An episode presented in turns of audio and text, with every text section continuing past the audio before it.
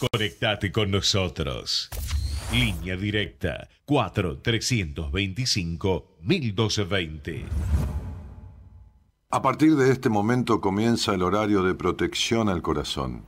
La permanencia frente a la radio depende exclusivamente del cariño que cada uno se tenga. Este programa trabaja con las emociones. Cualquier semejanza con la realidad es tu responsabilidad ya que solo vos podrás afrontar lo que fuiste, lo que sos y lo que querés ser ante un imprevisto impacto con ciertas verdades que desconocías. Entendemos que quizás hayas estado huyendo demasiado. Es hora de dejar de escapar. Gracias por volar con buenas compañías. Con ustedes, Daniel Martínez. Hola, buenas noches, ¿cómo estás?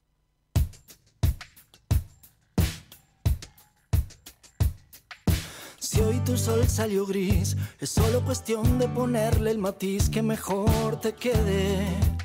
Es hora de salir. Hay un cartel con tu nombre en la puerta de un sitio llamado feliz. Nunca te entregues, te quiero ver allí.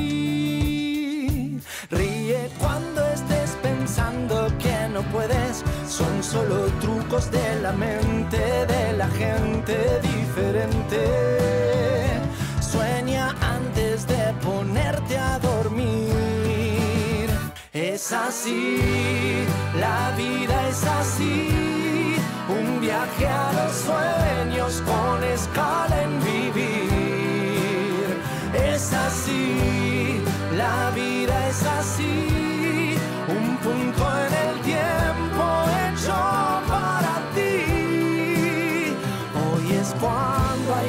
Empezar a ser feliz. Feliz.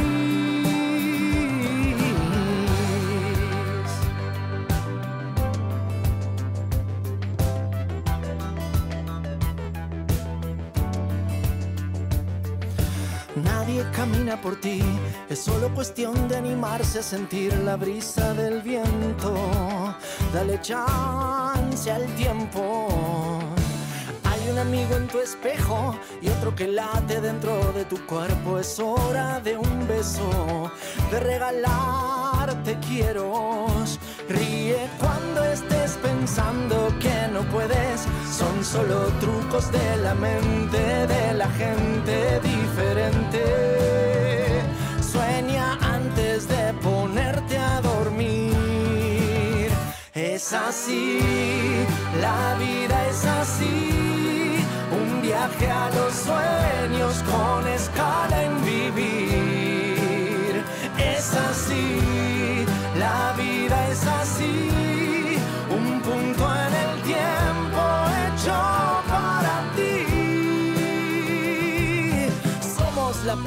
Somos la guerra, somos el viento que mueve esta tierra. Nada sucede porque ya está escrito. La vida es un libro vacío, finito.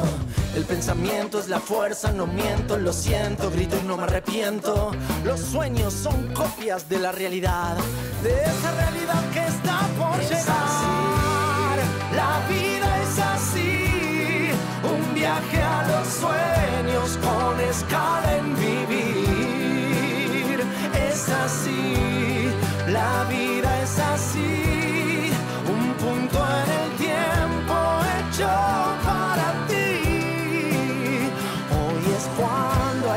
Empezar a ser feliz.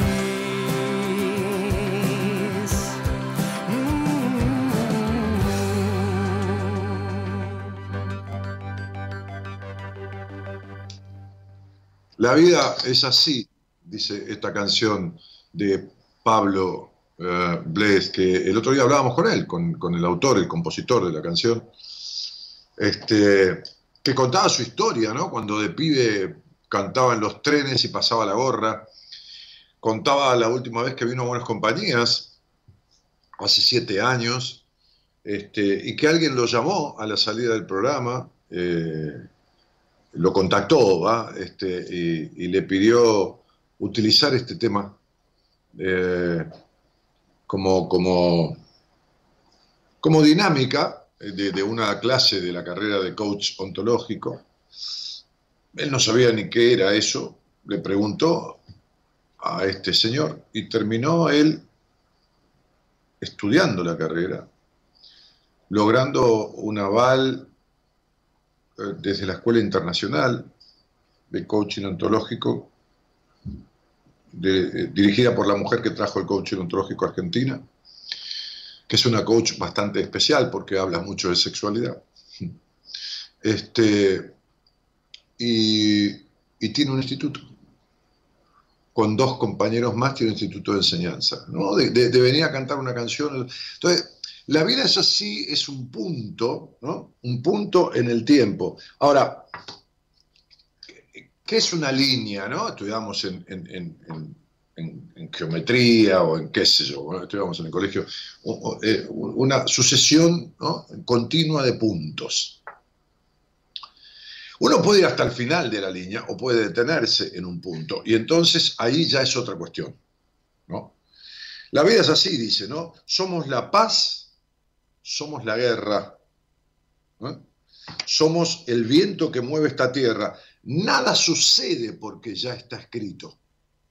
Yo, casualmente no decía el otro día, leía la contratapa del libro mío Numerología y decía, eh, si llegaste hasta acá es porque debías encontrarte conmigo y con este libro este, este, para descubrir ¿no? este, con qué tiene que ver tu vida y tu destino, pero no ese que está escrito, sino ese que vos tenés que escribir como si fuera un libro en blanco en el que vos tenés que, que, que escribir tu historia. ¿no?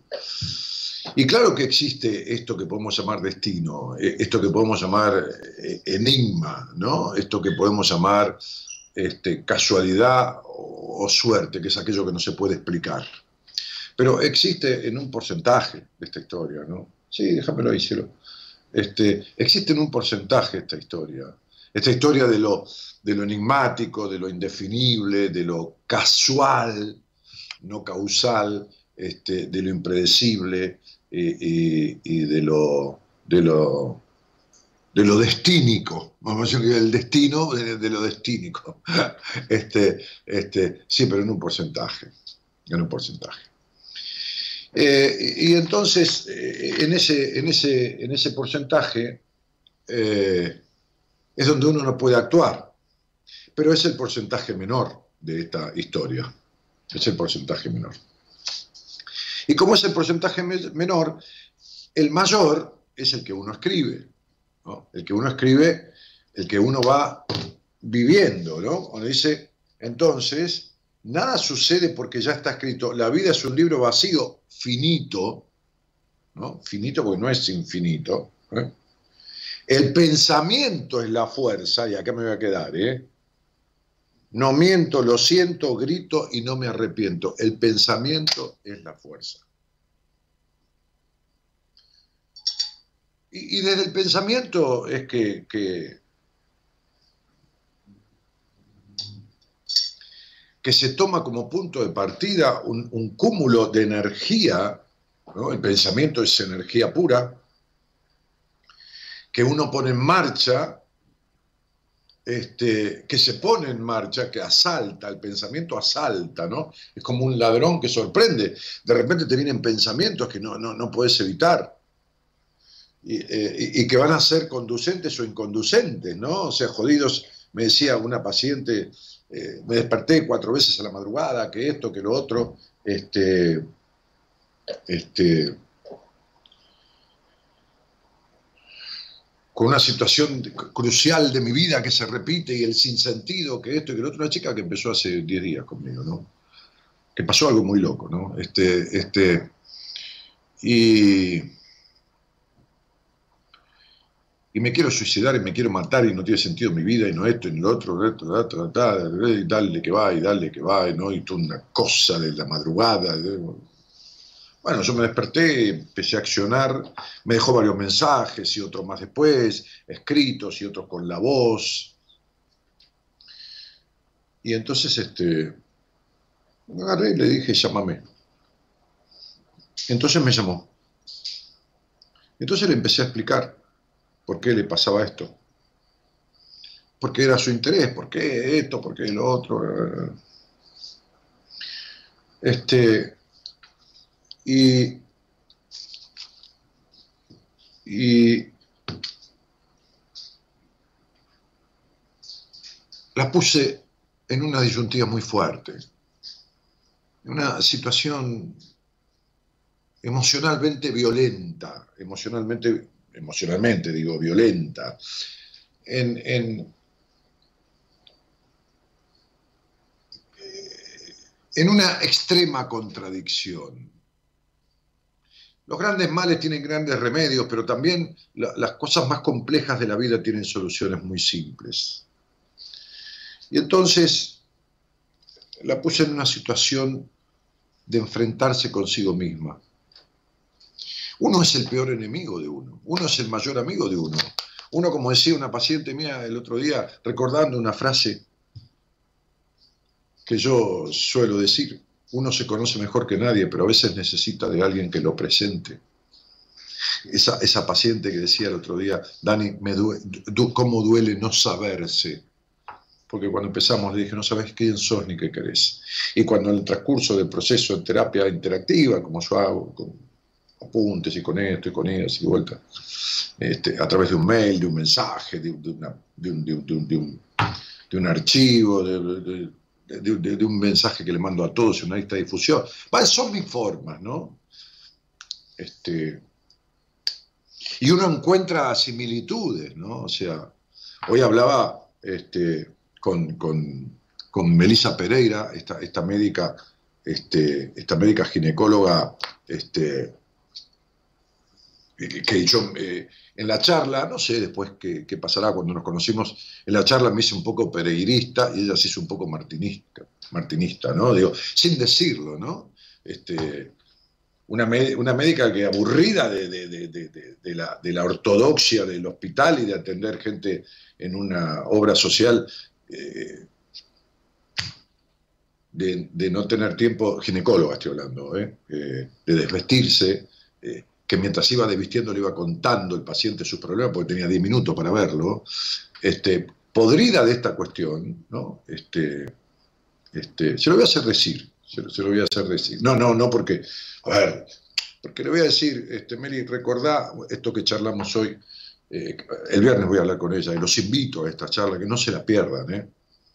Hay, hay, que, hay que tomar a los que saben, porque hay tanta cosa, hay tanta cosa llena de, insípidos, ¿eh? insípidos no tener gusto, de, de inoloros, ¿no? ¿no? No, tienen olor, no tienen aroma, lo que se dice no tiene aroma, no tiene sentido, no tiene gusto, y de incongruentes, desde hablar del coronavirus hasta hablar de política, hasta hablar de psicología, hasta hablar de ginecología.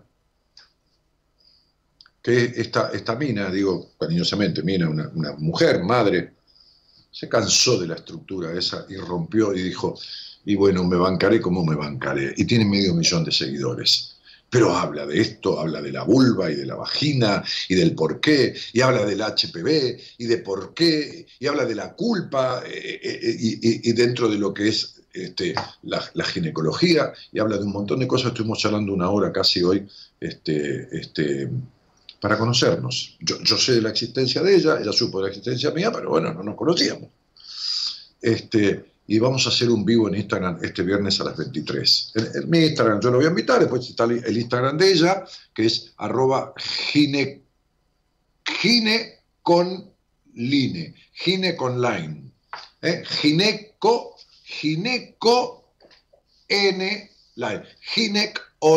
Online. Con ese quilombo tiene medio millón de... Si, si se pusiera Ginequita, listo, ya está, tiene 78 millones la piba. Este, un fenómeno, ¿no? Este, un fenómeno, digo, de cálida, un fenómeno de sabia, la sabiduría, que no tiene que ver con la información. Este, así que, nada, le agradecí mucho la charla, ella también, a, esta médica Melina eh, Pereira, y, sí, ¿qué pasa, Melina? Melisa, sí, perdón, Melisa. Eh, Melisa Pereira, eh, y tenemos una paciente, Melina, que me le confunde que yo la tuve y, la estás tratando vos ahora complementando. Melisa Pereira, y vamos a estar juntos el viernes en Instagram en un vivo. Entonces me quedo en esto, ¿no? en esto que, este, este cantautor que estuvo al aire conmigo el lunes habla con respecto al pensamiento es la fuerza. ¿Y qué es la fuerza del pensamiento? ¿no? ¿Es la fuerza constructiva o la fuerza destructiva? Como hay emociones positivas y emociones negativas. Entonces, hay algo que se llama también la biopsicología, ¿no? Cuando, cuando yo doy un curso de numerología, los que lo hicieron conmigo, o los que lo están haciendo, porque está grabado el curso en 12 clases, ¿saben que yo digo? Un curso de psicología biopsicoemocional. ¿Por qué biopsicoemocional? Porque en el curso vemos algunos aspectos del cuerpo. Cuando yo le digo a alguien te duele, te duele la espalda, o se te cae el pelo, o tenés las manos húmedas, o esto, le describo por qué. Esto lo, estoy percibiendo a través de su estudio numerológico. Entonces, biopsicoemocional, porque uno es un cuerpo, un alma y una mente. No, es que, ah, tengo HPV, se me enfermó la vulva. No, la cabeza tiene que ver con esto. Hoy vi una piba que la mandó un muchacho que fue paciente mío, este, con, algunos años de terapia, dos terapeutas y esto y lo otro, este, y bueno, desde el pelo hasta los pies, hasta las manos, hasta su hipotiroidismo, hasta todo, tiene 30 años, también este, profesional de la medicina. Eh, pero la puse en una disyuntiva a esta paciente tan fuerte, la puse tan contra la pared, tan para sacudirla porque lleva 10 años de terapias con unos 20 terapeutas que dado vuelta por todos lados. Este, que se le produjo una situación eh,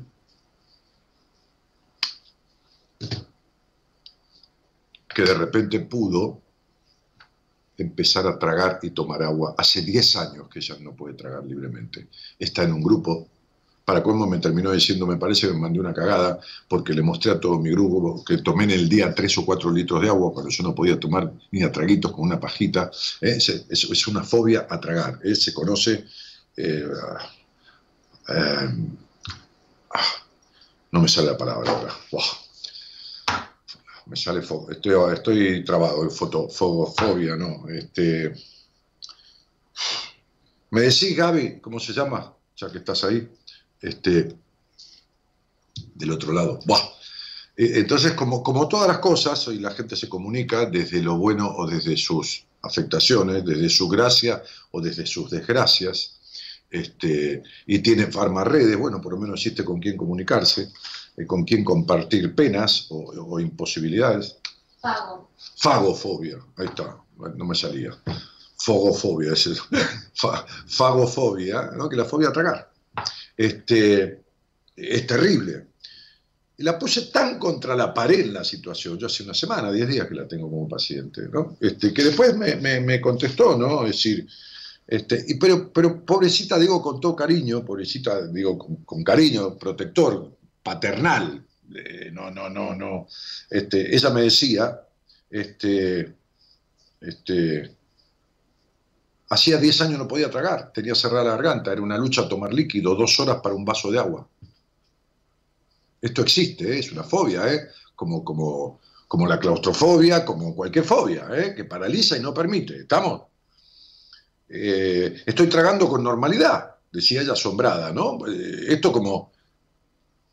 Eh, a ver, yo hablé con ella a las 15 y 28 y esto fue a las 18.52, eh, cinco horas después. Este, por las dudas te aviso y te paso, te doy las gracias. 20 terapeutas no pudieron en 10 años, dice, vos pudiste en una sesión. Esto no tiene precio. No sabes lo que se siente volver a tragar en paz. Pobrecita, ¿no? Digo, digo con cariño, pobrecita, no estoy diciendo, eh, cuidado. Este, es como renacer. Tomé un litro de agua en cinco minutos, sin miedo, sin dificultad. Y después me dice, 10 años sin poder, y lo seguía repitiendo, claro, no se puede convencer, eh, o, mejor dicho, se quiere convencer. Este, me parece que me mandó una cagada, dice, porque entré en el grupo de de Facebook que tiene de todos los no tragadores, los fagofóbicos, este, este, y les dijo, les mostró a todos que podía, y les dijo que, dice, la van a volver loca Marita pidiéndole turno, me dice, te pido disculpas, y digo, bueno, deja, ya veremos, cada uno vendrá como pueda o lo veré como pueda, pero no todas las fórmulas son para la misma persona. Este es el gran punto. No todas las cosas son para la misma persona. Cada uno tiene su motivo. Cada uno tiene su motivo. Este, y, las fobias, por más que sean iguales, se orientan y se organizan de, diferente manera en el inconsciente de uno. Entonces, bueno, hoy vengo, vengo largo, aguántensela, chicos. Entonces digo, vamos a hablar un poco de, biopsicología, que es entender lo biológico, la, psiquis y el cuerpo, ¿no? Y entonces, un poco de anotarme acá, este, eh, eh, eh, algunas cosas para no, dejar nada de lado. Hay, una foto ahí que le mandé a, Gonzalo, que la debe tener este, el amigo Gerardo. Eh, no es una foto, la saqué yo con el celular, se la pasé, vamos a ver si se ve algo. Este, total no importa, la calidad, estamos entre, entre, entre conocidos, ¿no? Esto no es una exposición de arte. que la debe tener Gerardo, que es del cerebro, ¿no? Eh, vamos a ver si la puede hacer aparecer, eh, ya que está por ahí. Este, por lo menos yo se la mandé. Eh, porque vamos a hablar un toque, vamos a hablar del rencor. Vamos a hablar del rencor. El tema es este. Vamos a hablar del rencor. Pero, pero vamos a, a... Ahí está el aire, dice. Ahí está. Ahí está el cerebro y eso que está en rojo es lo que vamos a llamar, lo que yo no lo vamos a llamar porque yo lo bautizo, porque existe y se llama la corteza prefrontal. La corteza prefrontal. ¿Está? están viendo. Que prefrontal, está ahí adelante, en la frente, ¿no? Este, en la parte más cerca de la cara. Ahí está. Listo, la sacamos, Gerardo, te agradezco muchísimo, viejo. Mira, se vio bien, ¿viste? Es una foto que yo le mandé ¿eh? de un apunte al celular de, Gonzalo, Gonzalo te lo pasó a vos y al final se vio bien. Bueno, entonces este, eh, la corteza prefrontal, vamos a entender por qué, porque esto no, es casualidad, entonces por favor, eh, aguántensela la charla. Tiene una gran cantidad de regiones cerebrales, este, el sistema límbico, los, ganglios basales, el hipocampo, el tálamo, ¿no? Eh, tiene conexión, ¿no? Ahora, lo, importante de, esta cosa, esta parte del cerebro, que es la, corteza prefrontal, ¿no? que está ahí, la más pegada a la cara, es una parte que tenemos y la función que tiene nos separa de los animales, nos, nos separa, nos hace diferente, no es que nos separa porque vivimos junto a muchos animales, ¿no? Este, algunos son, este, este, parecen seres humanos, algunos animales parecen seres humanos. Este, este, eh, digo, eh, es especialmente conocida esta parte del cerebro por ser la región que más se vincula a las funciones ejecutivas. Vamos entrando en tema, ¿eh? Vamos entrando en tema. Más se vincula a las funciones ejecutivas. ¿eh? Este, que se definen tales como las aptitudes, eh, las habilidades, eh, fundamentalmente cognitivas, ¿no? que permiten, eh, ¿qué cosa? No? La adaptación al medio, la resolución de problemas a partir de la integración de diversas informaciones, la previsión, la realización de, de conducta en base a ellas, en base a esas previsiones. Y dentro de esas funciones encontramos la capacidad de anticipación, por ejemplo, la fijación de metas, los objetivos, el inicio y mantenimiento de la acción, la toma de decisiones, la inhibición de la conducta, la inhibición de la conducta, la planificación,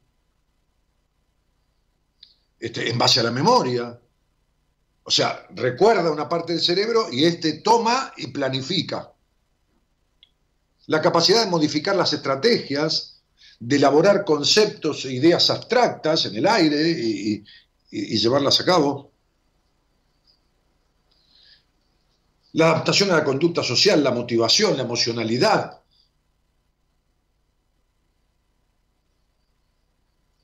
muchas veces en una primera entrevista yo explico, siempre me gusta explicar con, con, ejemplos, porque me parece que no, porque me parece que no me sé explicar o no me explico lo suficientemente bien. Y entonces le digo a la persona, al consultante, que no, no, es paciente, o a veces a un paciente, porque no se lo he dicho en su momento, las neuronas que conforman todo el quilombete que tenemos en la cabeza, que son miles de millones, miles de millones, imagínense que, con una aspirada de cocaína mueren 50, 100 mil, 150 mil neuronas, con una aspirada de cocaína. hay neuronas para repartir para arriba, pero si no el tipo se tendría que descerebrar a los dos minutos. Bueno, miles de millones. Es muy loco que les diga que en la cabeza, pero bueno, estas neuronas se conectan a través de impulsos eléctricos que se llama sinapsis y entonces empiezan a establecer por mecanismos, bueno, que no vamos a entrar a dilucidar, porque tampoco yo soy un especialista, neurólogo de bio, neuro, emoción y todo lo demás, empiezan a establecer hábitos. Cuando el cerebro se afecta por diferentes cuestiones. Ustedes saben, saben cuánto tarda el cerebro, sobre todo la corteza, esta, parte, ¿no? La corteza prefrontal. ¿Cuánto tarda en, terminar de desarrollarse? Más de 20 años. Entre 20 y algunos años más.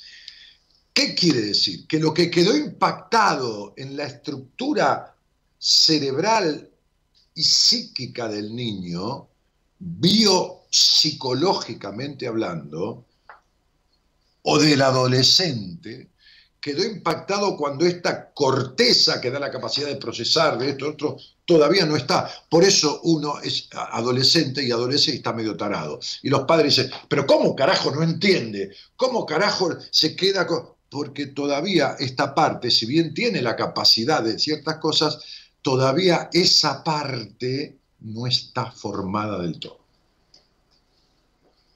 ¿Vieron cómo todo tiene su cuestión de explicación? Estoy hablando de ciencia, ¿eh? no estoy hablando que se me ocurrió esto, ¿no? Me tomé un vino, ahora que cené unos ravioles, y me vino esto a la cabeza. Entonces, estas cuestiones que impactan en la historia constitucional de uno, afectan el funcionamiento de este sector del cerebro porque conforman ciertos hábitos y ciertas improntas de acuerdo a esa información que quedó guardada cuando impactó en determinados lugares con los que la corteza se conecta. Después está funcionando a pleno y se conecta con determinados lugares. Entonces de repente esta piba no puede tragar. Porque hay situaciones traumáticas que se lo impiden. Y entonces esta, la parte de la corteza prefrontal que determina la acción a través de la memoria,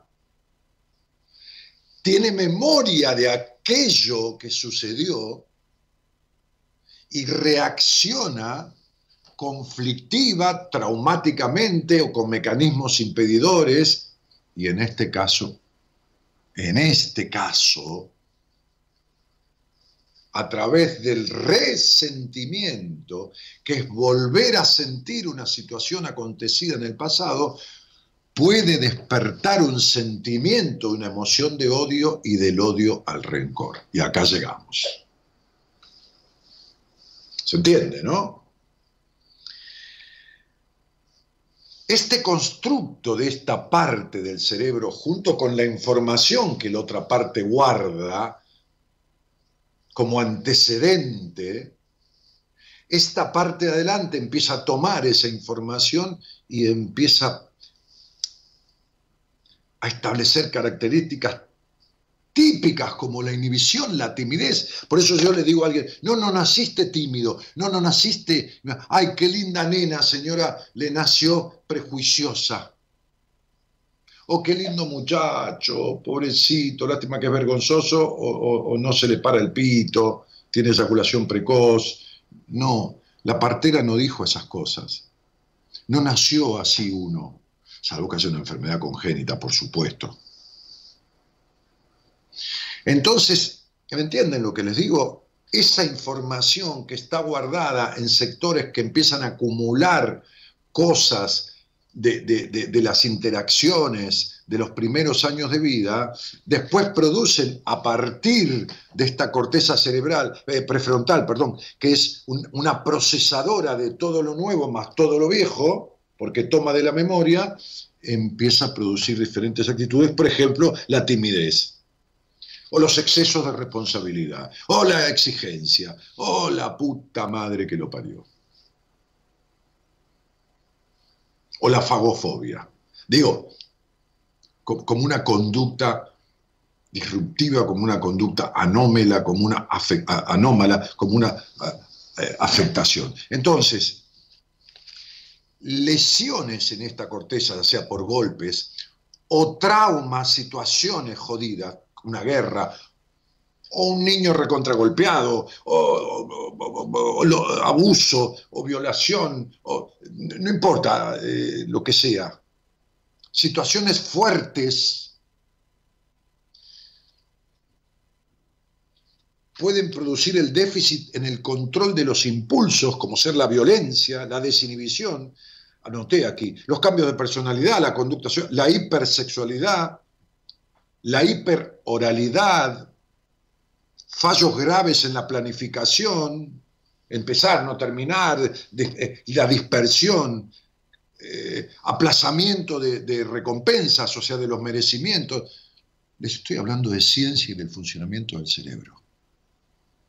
Y ustedes, muchas de las cosas que están escuchando, dicen, pero la puta madre, esto me pasa, yo hago esto, sí, yo soy tímido, yo soy otro, o me postergo, o aplazo, o esto, lo... bueno, viene de ahí. Ahora, si hay una cosa que envenena, si hay una cosa que es nociva, si hay una cosa que articula a esta corteza prefrontal con la determinación de actitudes que emergen del recabar información guardada y anidada del pasado, más el procesamiento que hace esta parte del cerebro, es el odio, el rencor que viene de estas situaciones de odio. Y este rencor está basado en situaciones de daños profundos hechos sobre el individuo, sobre todo en su historia inicial. Sobre todo en su historia inicial. Por supuesto, tengo mucha más información sobre esta parte biológica. Estoy hablando de biopsicología, pero quiero entrar en este tema para no aburrirlos, en este tema del rencor y para si se, copan, si se enganchan conmigo, hacer un pequeño laburito juntos, improvisado. Este, improvisado, sí. Eh, para laburarlo un poco emocionalmente. Eh, me parece que vamos por la vida como, como muchas veces sujetando como si fuera un pedazo de carbón encendido. ¿No? ardiendo. Eh, eh, esto es lo que significa el rencor. Eh, en realidad,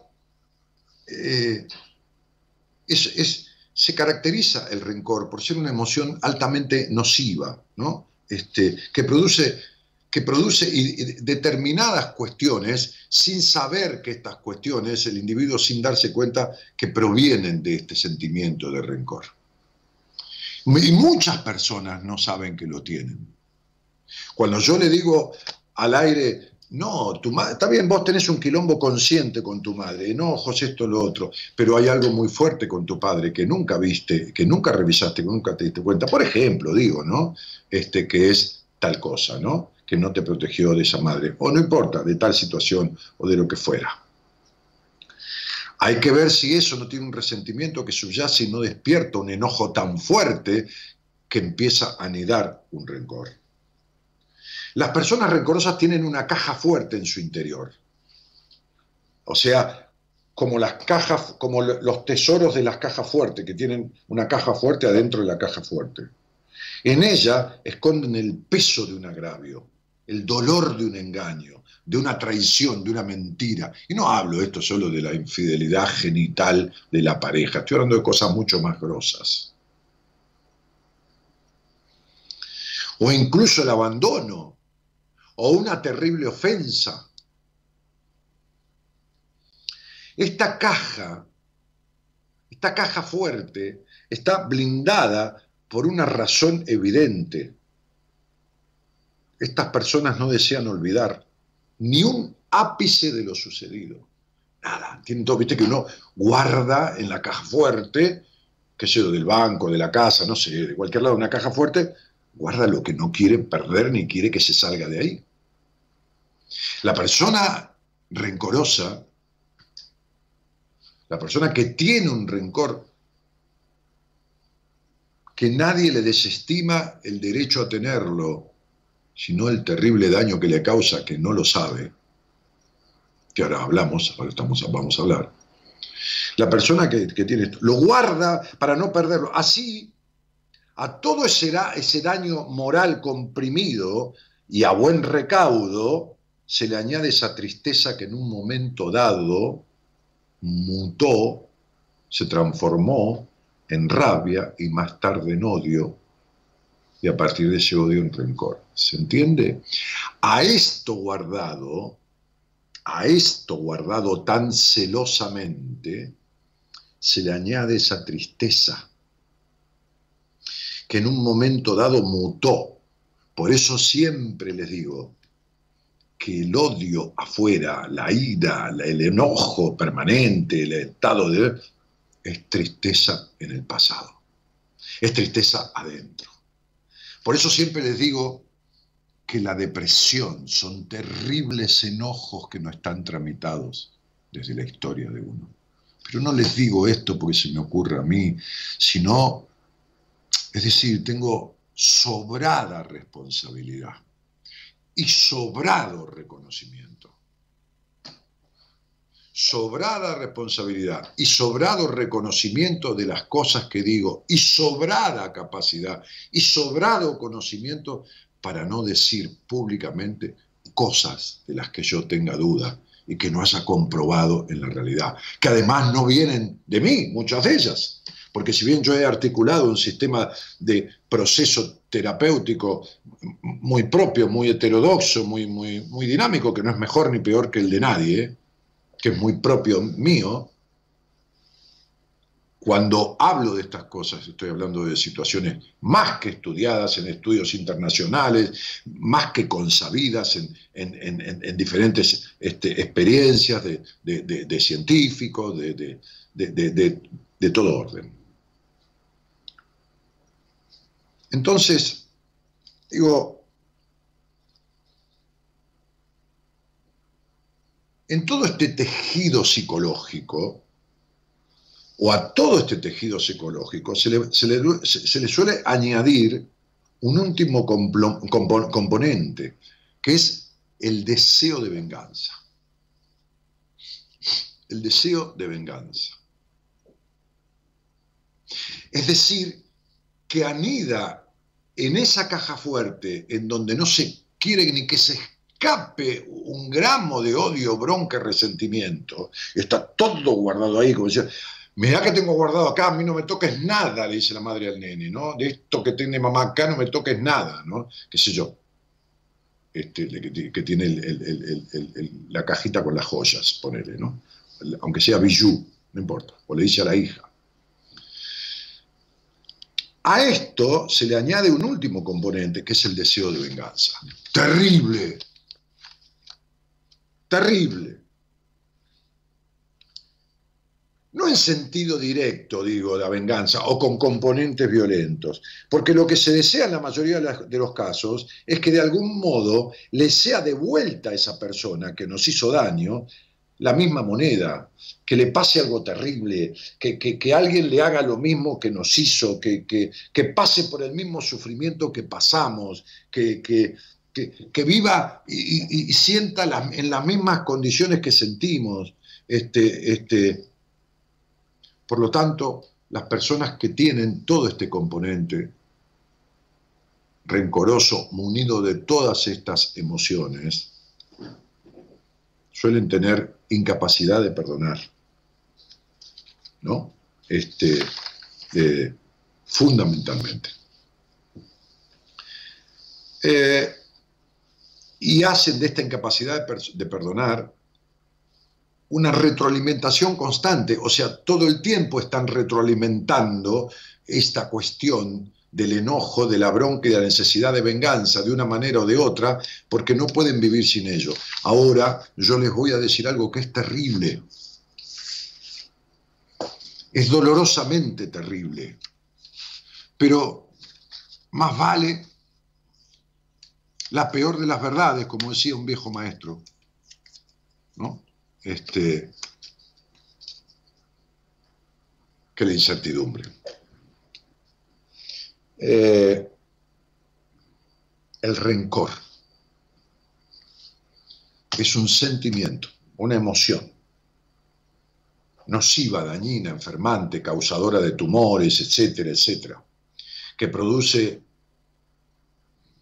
diferentes estados emocionales, que ocasiona vínculos distorsivos en las relaciones de pareja, que, irrumpe en, el, mal logro o en el logro menoscabado o, impedido en, las relaciones con, el valor energético que tiene el dinero. Eh, que muchas veces queda, está implicado eh, eh, también en las adicciones, en las adicciones, en las dependencias emocionales. Es decir, que es un elemento nocivo, intoxicante, que se mete en varias áreas de la vida. Pero lo peor de todo, lo peor de todo, es que munido de rencor y deseo de venganza, la persona que posee estos sentimientos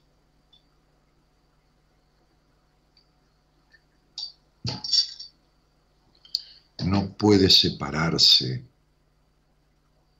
de quien es el objetivo de su rencor. Es decir, necesita estar unido. Escuchen bien esto, necesita estar unido. Porque el lazo que debía unirlos es el lazo del amor. No hablo de pareja, hablo de amor, de amorosidad. Y como su necesidad de vínculo con esa persona por el amor no se puede dar, porque no hubo las bases necesarias. Y esto lo he explicado muchas veces el rencor es el, único sentimiento y el último posible a recurrir para quedarse unido a quien por amor uno no pudo estar aferrado. Fíjense que el odio, que es el sentimiento antagónico totalmente al amor, es tan fuerte como el amor y tiene cuatro letras como el amor.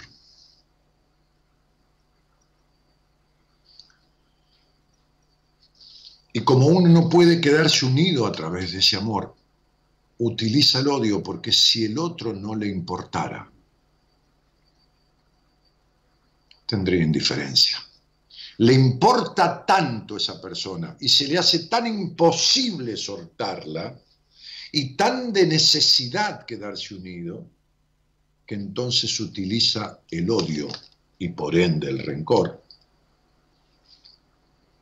para estar unido. Voy a repetir una vez más esto que siempre dije.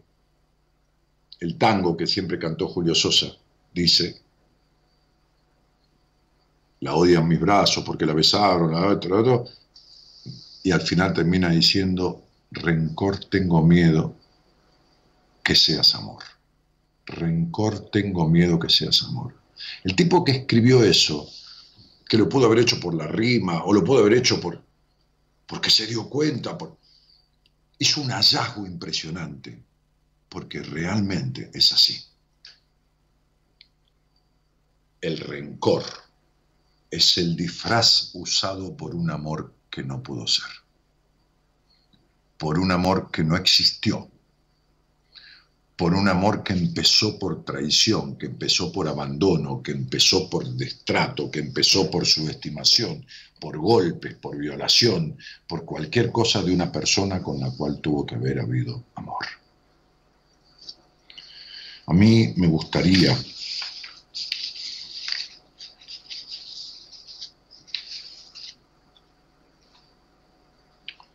más que cerrar esta charla con un cuento, que hay historias, ¿no? Como, como de aquel, este, este, de aquel monje que, un día este, a sus discípulos les empezó a instar a que pensaran en sentimientos negativos que tenían de su historia con algunas personas y, les dio un saco, una bolsa, y por cada sentimiento negativo en el parque de aquel monasterio les hacía poner una, una, una, una papa, una papa, este, adentro de esa bolsa.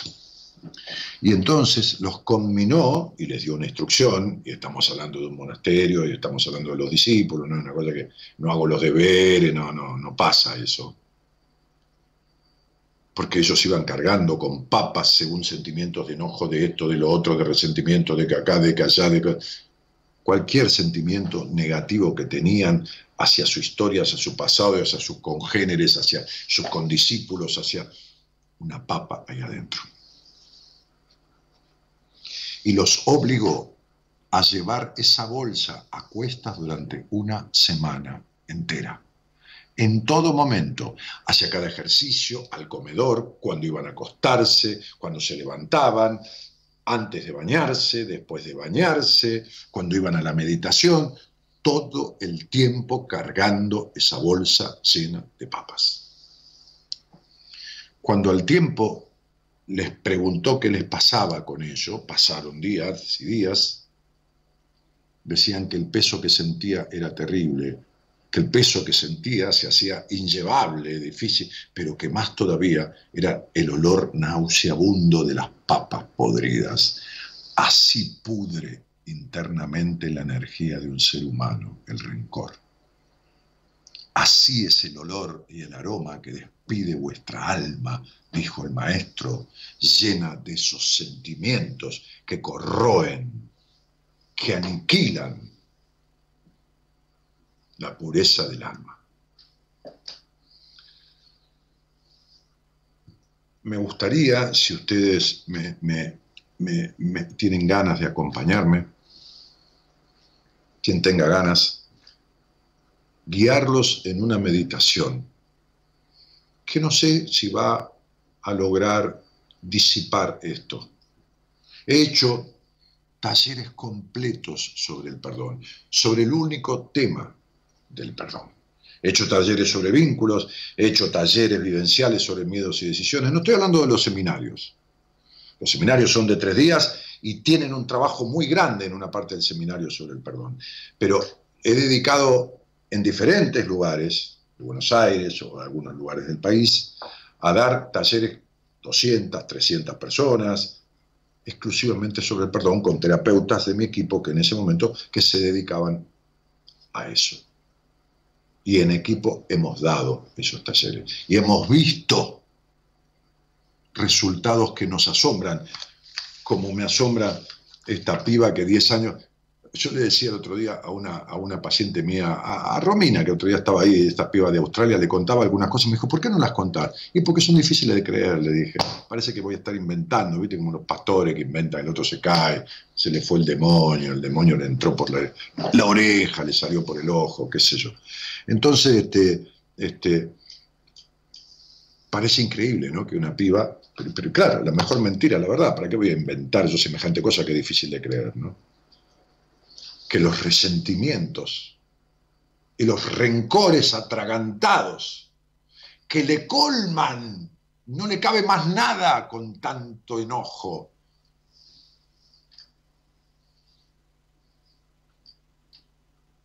No pueda tragar. Entonces me gustaría acompañarlos desde un lugar muy amoroso, muy contemplativo si se buscan ustedes un lugarcito en la casa donde puedan, sobre todo, sí, si querés, bajame un poquito la luz, ¿verdad? Este, eh, gracias. Sí, ahí está, ahí está. Sí, no hay tanta luz para que yo también esté un poquito más hacia adentro. Eh, que, ustedes busquen un lugar, no, estén acostados, porque si no se van a quedar dormidos, no, estén acostados. No se queden dormidos, porque quedarse dormido es un mecanismo de evasión, quedarse dormido es no quiero perdonar. Preferible hacer esto, mira, andate a tomar mate, mira televisión, haz lo que quieras, pero no, no te quedes en un lugar para quedarte dormido o dormida. Sentate, bien respaldado, Gerardo, pone alguna musiquita que no sea Kleiderman, alguna cosa de, meditación, uh, busca ahí. Este, y, ustedes busquen algún lugar, eh, ponelo muy bajito, Gerardo, si, se aguanta, este, busquen algún lugar donde poder estar sentados o siéntense en la cama, que nada interrumpa bajen el coso del celular para que no le entre ningún mensaje, si no nos sirve. Y vamos a, a, trabajar un poco juntos esto. Eh,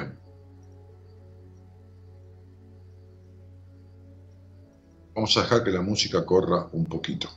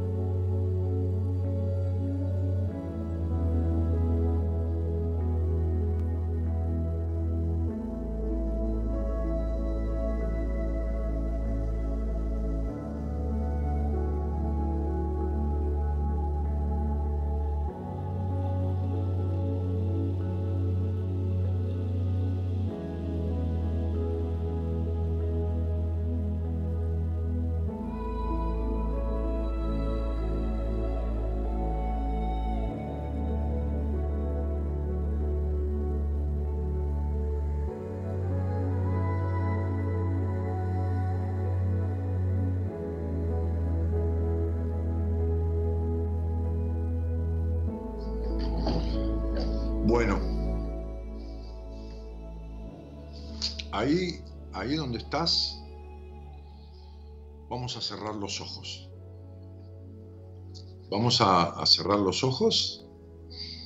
Vamos a sentir el cuerpo. Lo primero vas a registrar a dónde están apoyando tus manos. ¿eh? ¿En qué superficie están apoyando?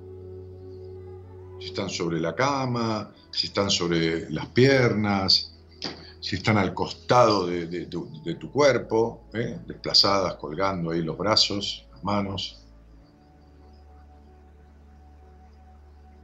Registra tu rostro, tu cara.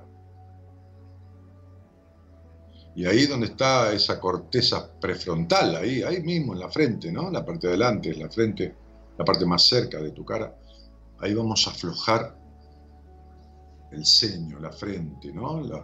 Eh, no fruncir las cejas, aflojar, distender. Y para esto vamos a tomar aire por la nariz sin forzar de manera natural y vamos a exhalar por la boca. Y entonces inspiramos y pensamos en la frente y llevamos aire a la frente, ahí adentro, la parte de adentro, y exhalamos y aflojamos. Eso es. Anda sintiendo y anda registrando cómo la mente se afloja y cómo la frente se distiende. Vamos a darle un poquito más de oxígeno a tu mente. Inhalamos envía el aire como si fuera allá, arriba de todo el cerebro, ¿no? Ahí, a esa parte adelante. Eso es, y exhalamos y aflojamos la frente. Ahí está. Y ahora los ojos. Distendé tus ojos. Dejalos cerrados, no controles, no quieras abrir los ojos para controlar nada. No hay nada que controlar. No tengas miedo. Afloja la boca, la comesura de los labios, Move un poquito, despacito y suavemente el cuello, porque va a aparecer alguna tensión ahí en el cuello, en el lado derecho. ¿Eh? Tensiones que por ahí están, pero vas a empezar a registrar un poco más. Eso es. Ahí está. Si es necesario, aflojar un poco los hombros, ¿eh? Levanta los hombros hacia, hacia las orejas, despacito, suavemente, y soltalos si es necesario. Y entonces registra, registra tu cuello y registra el pecho. Vamos a hacer una inhalación profunda, profunda, profunda. Vamos a tomar bastante aire por la nariz y cuando exhalamos vamos a desinflar el pecho. ¿eh? Esta parte del falso orgullo, ¿eh? esta parte ¿eh? del, falso, del pecho hinchado ¿no? y endurecido, vamos a inhalar. Y cuando exhalamos, vamos a ir hasta abajo soltando todo el aire hasta achatar el pecho. Vamos una vez más. Inhalás, vamos ahí arriba, vamos. Y cuando exhalás,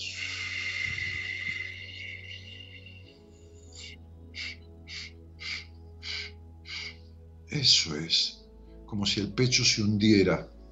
¿Sentís? Sentís que se afloja. Eso es, en paz, tranquilo, tranquila en paz. Eso es. Y ahora, así vas a registrar tus piernas. Quizás duela un poco la rodilla por la rigidez. Quizás el dolor provenga de una tensión en las piernas de la cintura baja, que está hablando justamente de dolores del pasado. La cintura baja habla de dolores del pasado habla de incapacidad de disfrute, habla de obstinada y vieja ira contra la gente que te crió. Cada vértebra de las cuatro que componen la cintura baja, las, lumbares e incluso el sacro y el, el coxis, tienen su explicación puntual de lo que te estoy diciendo.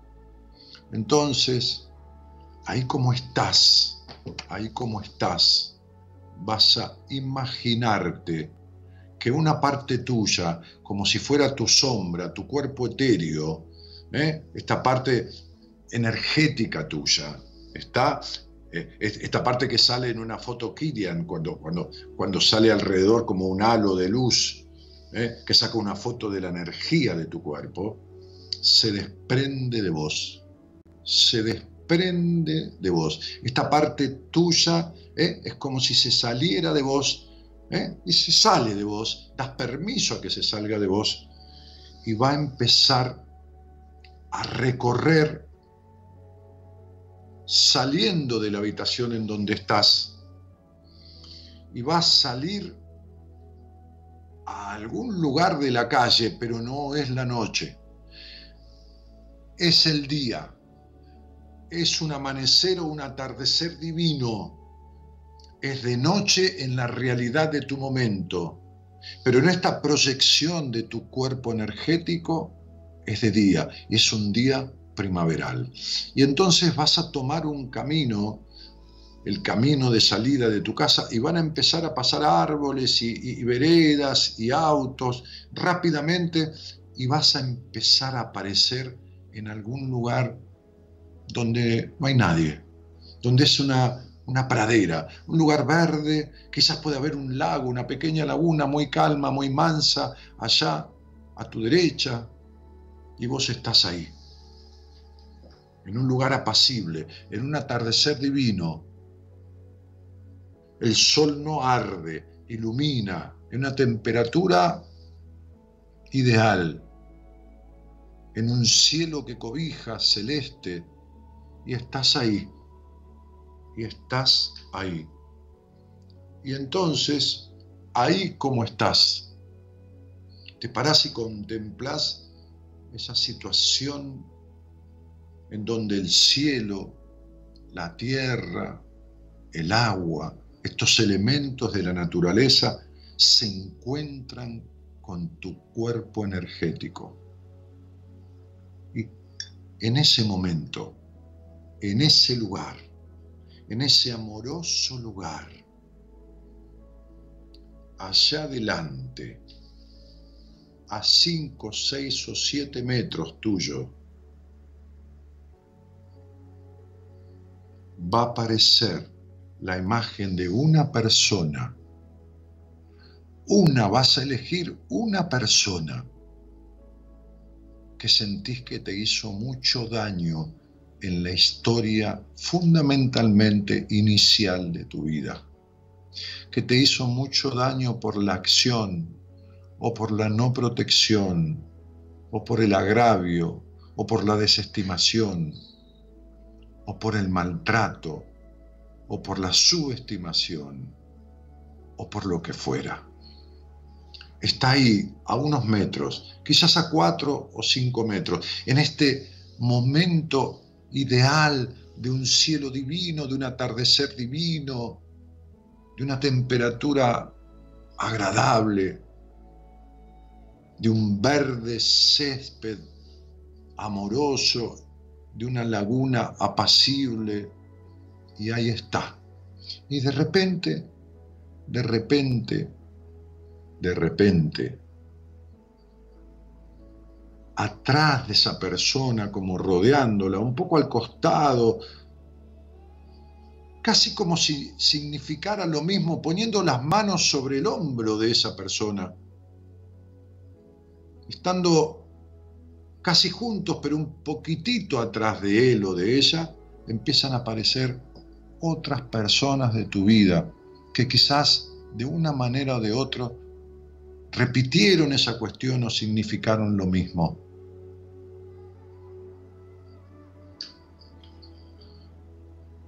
Trata de visualizar esta imagen. Trata de ver esta imagen como si estuvieras viendo una película. Esta parte este cuerpo etéreo tuyo, esta parte tuya está allí y se encuentra, aunque esta persona esté muerta, aunque algunos estén muertos, se encuentra con eso.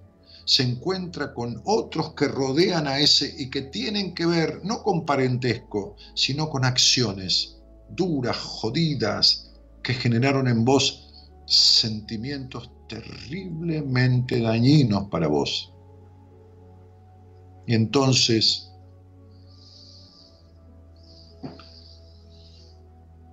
en un momento, sentís que le vas a decir, te perdono el daño que me has hecho, no te quito la culpa ni la responsabilidad que seguís teniendo, pero te perdono te perdono por mí. Este perdón es para vos, pero es por mí. Te perdono. Y en este te perdono estás extendiendo ese perdón a la gente que la rodea, a la gente que lo rodea, a esas otras personas. Y en el momento que decís te perdono, te perdono, sale de tu corazón una especie de este corazón energético tuyo, de este cuerpo tuyo etéreo, sale una especie de halo de color rosa que los va a envolver porque es el color del amor universal y los envuelve a todos ellos que están ahí. ¿Por qué?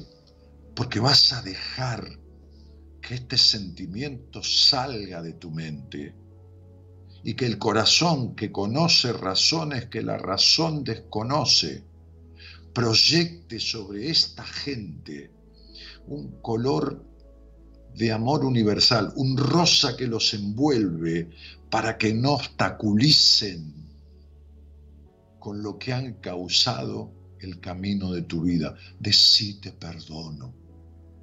Decí para adentro, en esta situación tan ideal entre medio de la naturaleza, que sientas la naturaleza del perdón.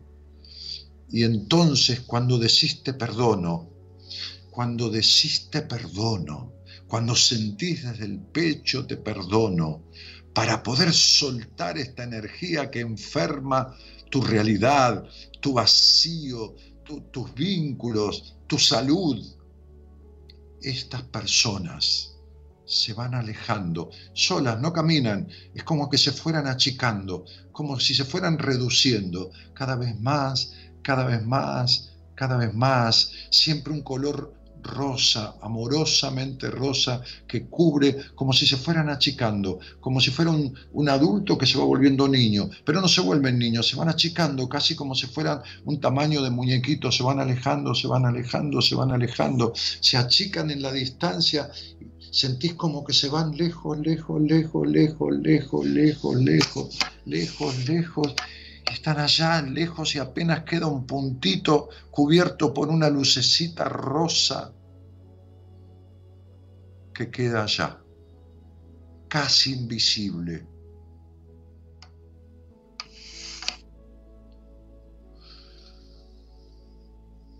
Y entonces tomas aire, respirás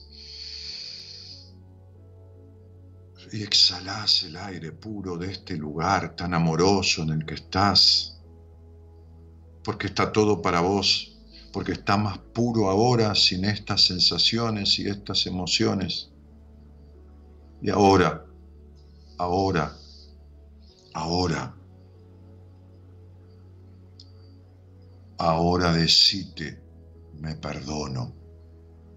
Me perdono por haberme maltratado me perdono por no haberme cuidado.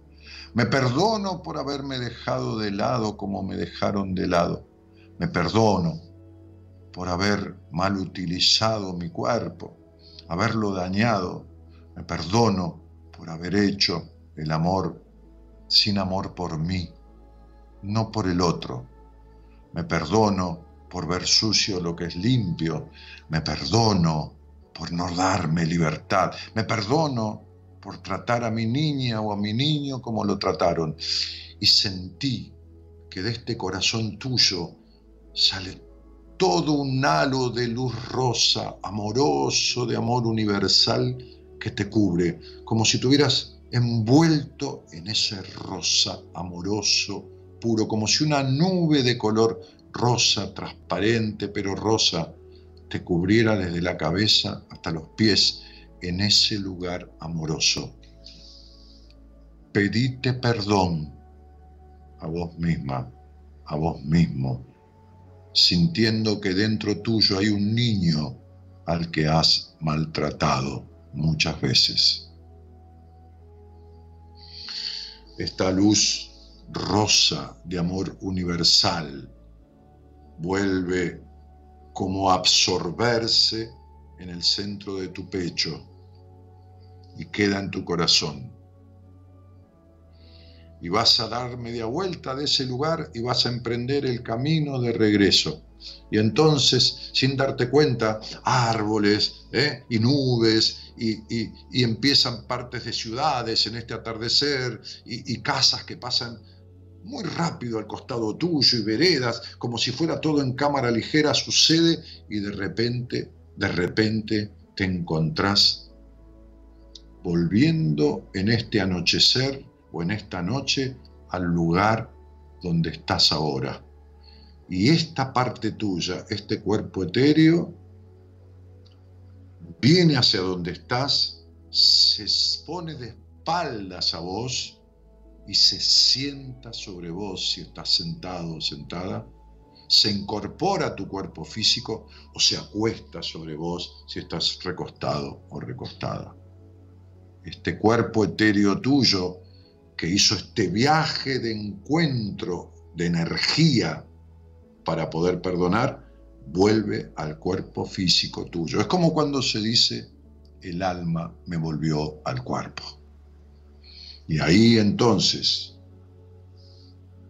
Vas a tomar contacto con tus manos, tomar contacto con tus piernas, sentí el cuerpo, sentí el cuello, sentí tu espalda, despacito si hace falta, si algún movimiento, sentí los pies. Y cuando estés lista, cuando estés listo, despacito, para no marearse, no te pares inmediatamente, si necesitas tomar agua, despertate, levantate y hacelo lentamente para no marearte, vas a ir abriendo los ojos. Despacio vas a ir abriendo los ojos. Eso es. Música.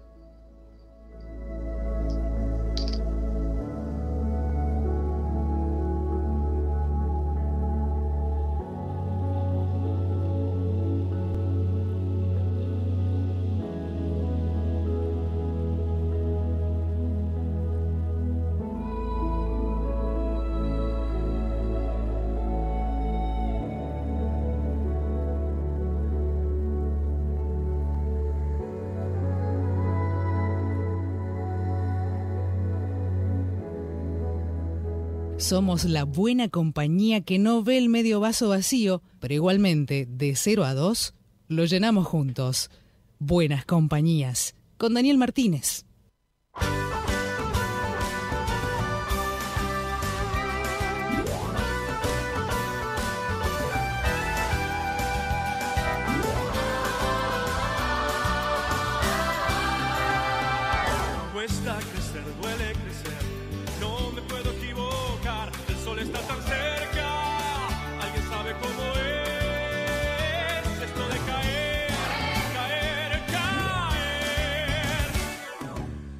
empezar, duele empezar. Soy una parte de todo y todo está tan mal. Alguien sabe dónde está.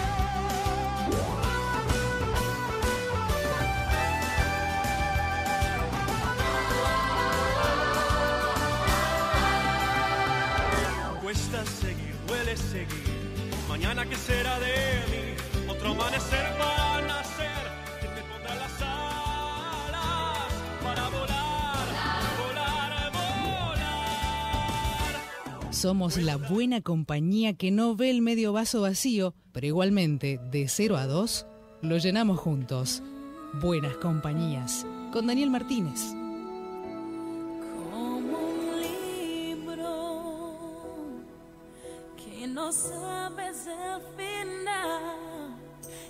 Te asusta lo que lees, hace la vida es cuando naces, ya te expones al dolor y de a poco y con valor logras crecer.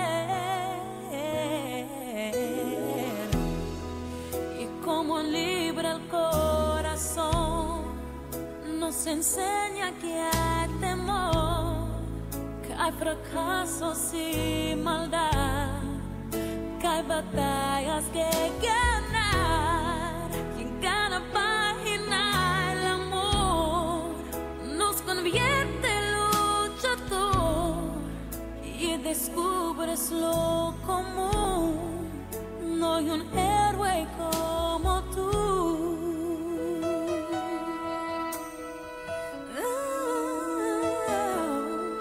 Como decía Gandhi, los débiles no pueden perdonar. Solo los fuertes tienen la capacidad de perdonar. No es de débil el perdón, es de fuerte, es de héroe, como se llama este tema.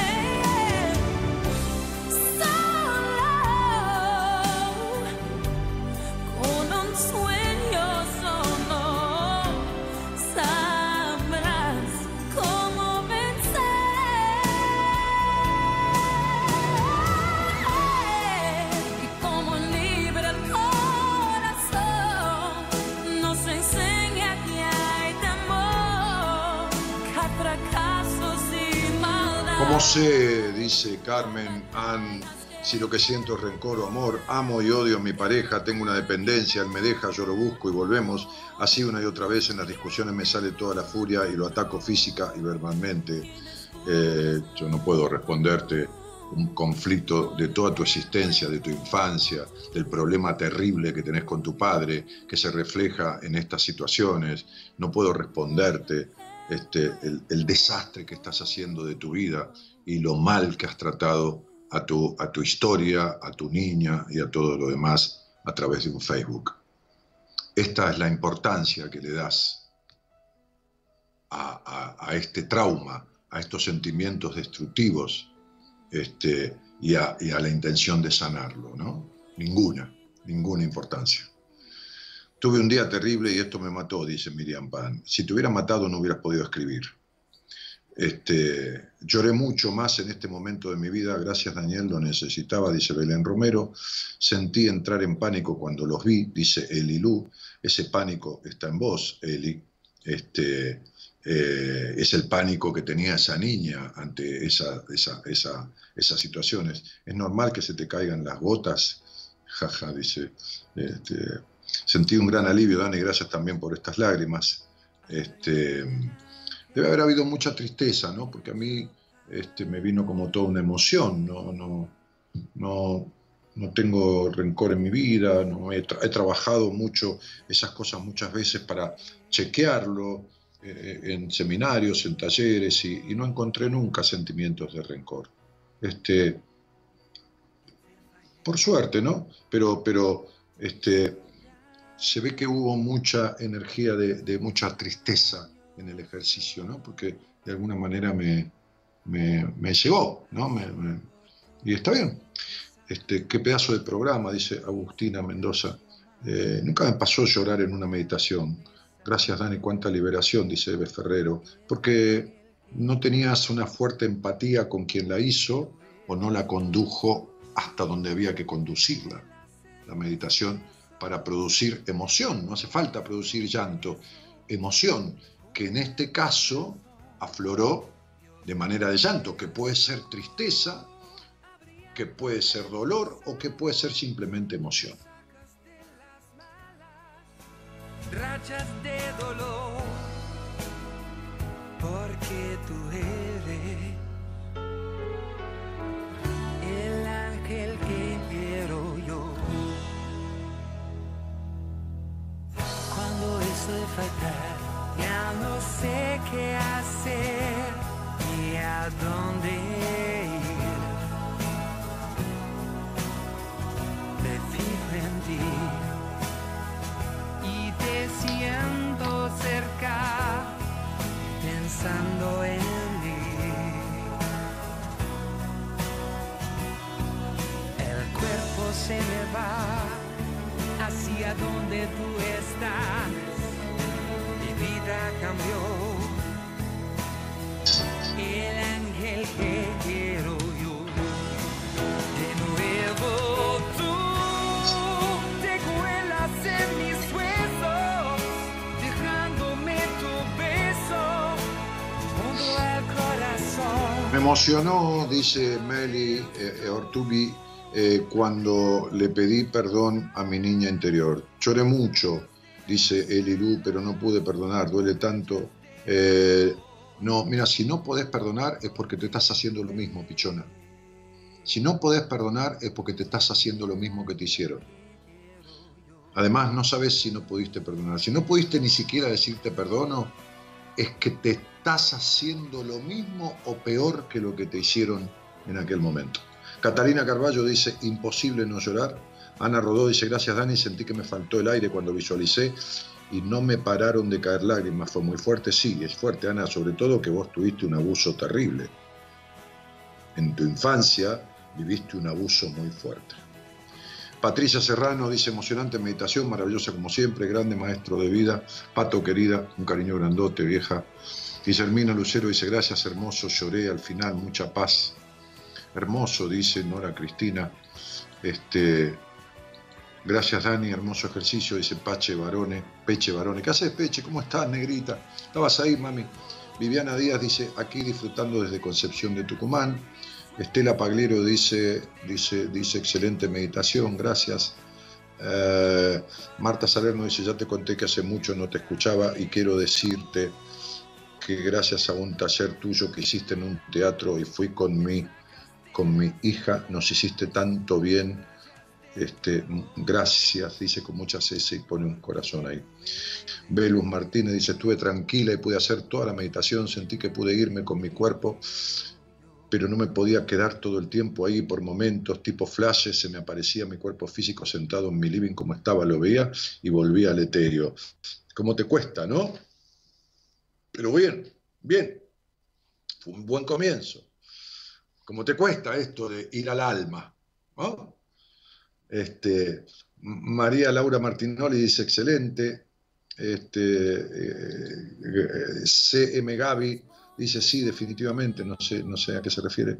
Me mató en el buen sentido, estaba furiosa y esta meditación me hizo llorar tanto que lograste sacar toda esa furia, dice Miriam. Bueno, lograste vos, yo no. Vos podrías haberte ido a tomar mate si querías, si no, vos lo lograste. Yo, yo, yo te conduje, pero nada más. Mónica Juncos dice, gracias Dani, emoción, paz, sentí y siento como si de mí sacara mucho peso, algo así. El mago Merlín, cuando al caballero se le cayó parte de la armadura, y se acercó la ardilla y le preguntó qué había pasado, cómo se le había caído parte de la armadura, porque el caballero había llorado, se había dado cuenta que toda su vida había puesto una coraza, no de la armadura. En la armadura era una coraza para vincularse desde sus sentimientos, desde esto, desde lo otro. Había ido a pelear batallas sin sentido, había ido a rescatar doncellas sin sentido, había estado siempre al servicio de la aprobación de todos sin sentido y se había olvidado de él. Se había quedado solito como cuando fue niño y se sintió solito. Cuando Merlín le hizo ver esto, el caballero lloró. Cuando lloró, se perdonó. Y entonces cuando al otro amanecer, la ardilla o la paloma, Rebeca, en el cuento este maravilloso, le preguntan, ¿qué pasó? Merlín le dijo, pudo perdonar, y el perdón tiene mucho de mágico.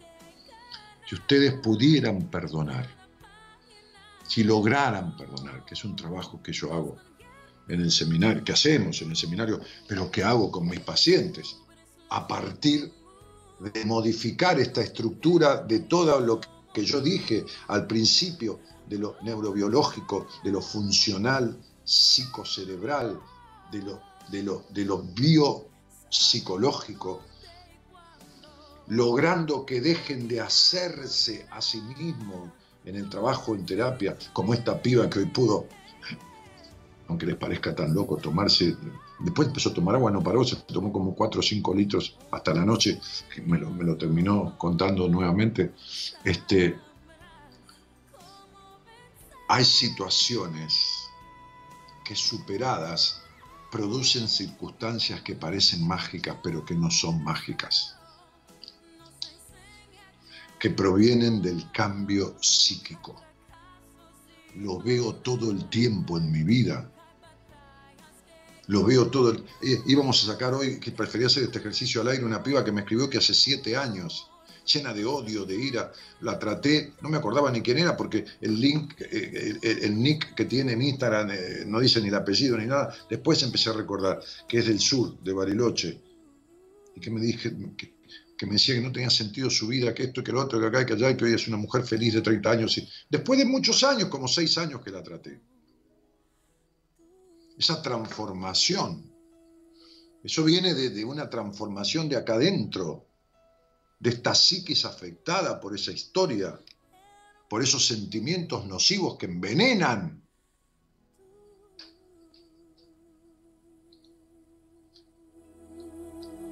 Renzo Rabolini dice, eh, dice, dice, me llegó mucho cuando dijiste pedí perdón a tu niño que tanto después. Pero lógico, si se están haciendo lo mismo, el rencor no es más que el enojo terrible con el otro, porque el otro es el reflejo de uno.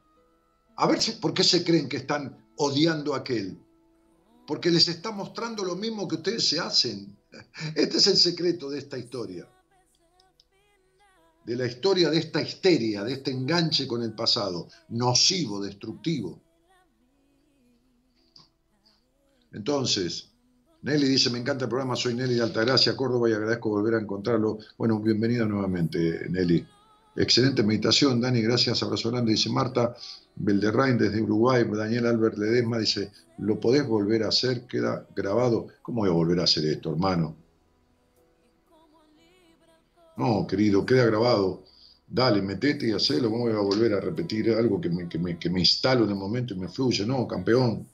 La puta madre que lo parió. No a vos. Digo, a todo este momento que yo, que me viene, que creo, que me voy metiendo, lo voy creando, y, es un instante en que puedo hacer eso. Y se terminó. Y ahí queda. Entonces busca el programa, macho, buscalo en, en, en, en, el- en Spotify, Daniel Martínez Buenas Compañías, o en Facebook, Daniel Martínez Buenas Compañías. El Spotify nuestro se llama como yo, Daniel Martínez, como el, como el Facebook, Buenas Compañías. Búscalo en YouTube, en Ecomedios, búscalo, búscalo en cualquier lado. Y hacelo, negro, hacelo. Hasta las lágrimas, dice Micracraft. Sandra Flesvino dice, no tengo rencores, o creo eso. Pero, pero cuando dijiste que visualicemos, vi a mi papá, no sé por qué, no le tengo rencor. Sandra, fíjate. Yo no sé si tener rencores o no. Ahora, si tu vida tiene un vacío existencial constante, si tus prejuicios y culpas en la sexualidad siguen abundando como tuviste mucho tiempo en tu vida, entonces fíjate, flaca, porque lo que estás haciendo es una negación. Lo que estás haciendo es una resistencia a involucrarte con tu pasado y con tu historia. Te estás escapando como una anguila en un tarro de grasa. Así de escurridiza estás.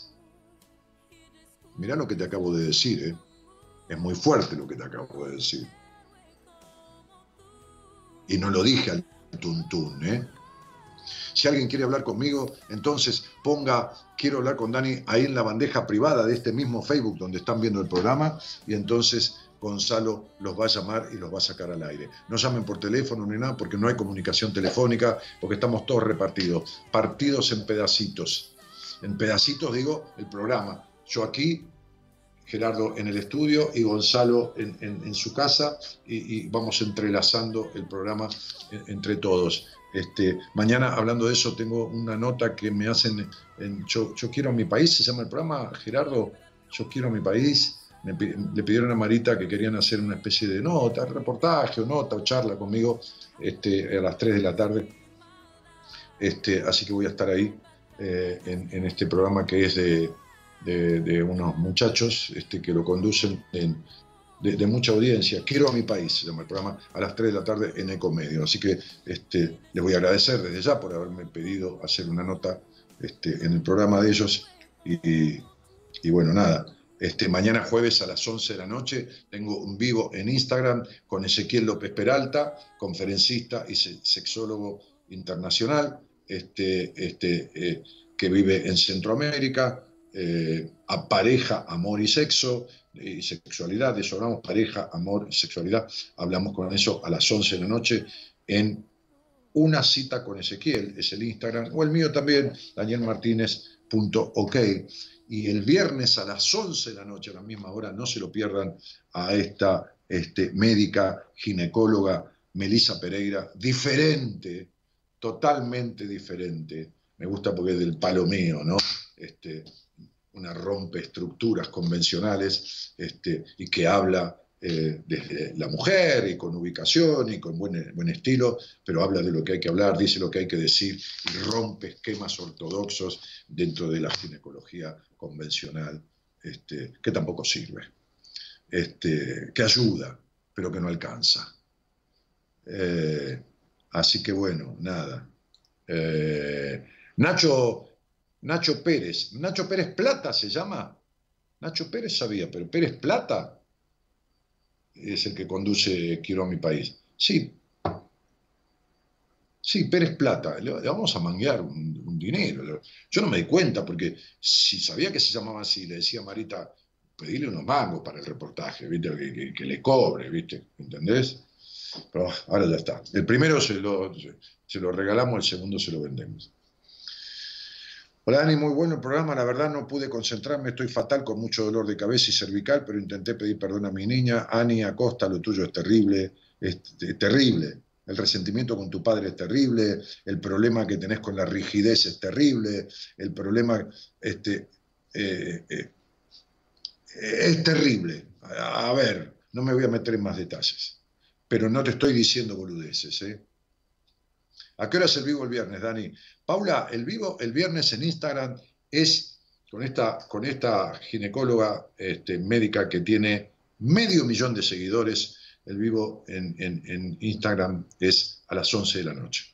Igual que el vivo de mañana a las 11 de la noche con Ezequiel López Peralta, el viernes es con este, Melisa eh, Pereira a las 11 de la noche. ¿Eh? De mi Instagram desde, desde mi Instagram. Yo lo voy a invitar, danielmartinez.ok, danielmartinez.ok. Eh, qué alivio sentí, Dani, dice Norma Jiménez. Lu Monse dice, gracias Dani por tanto amor, necesitaba perdonarme. Bueno, muy bien. Eh,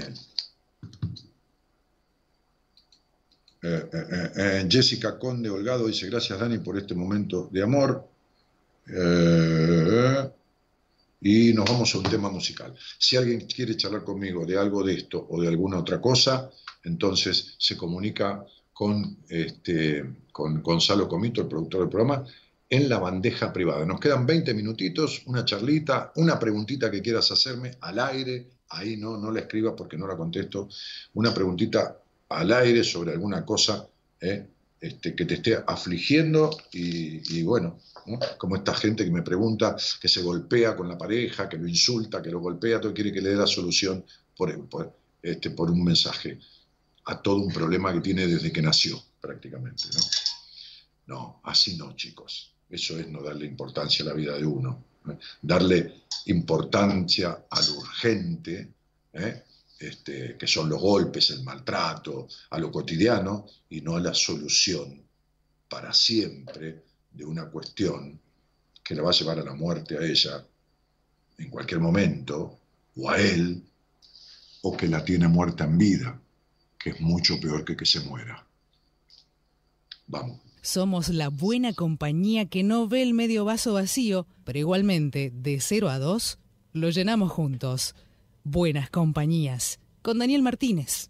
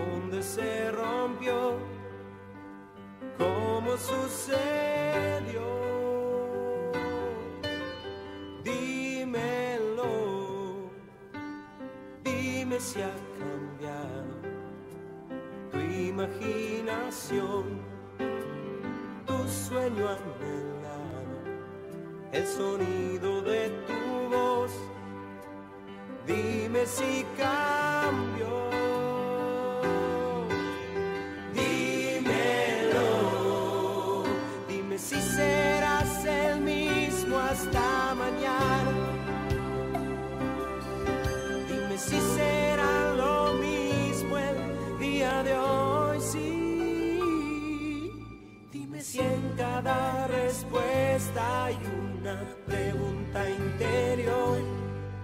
Dime si ese que me mira sigo siendo yo.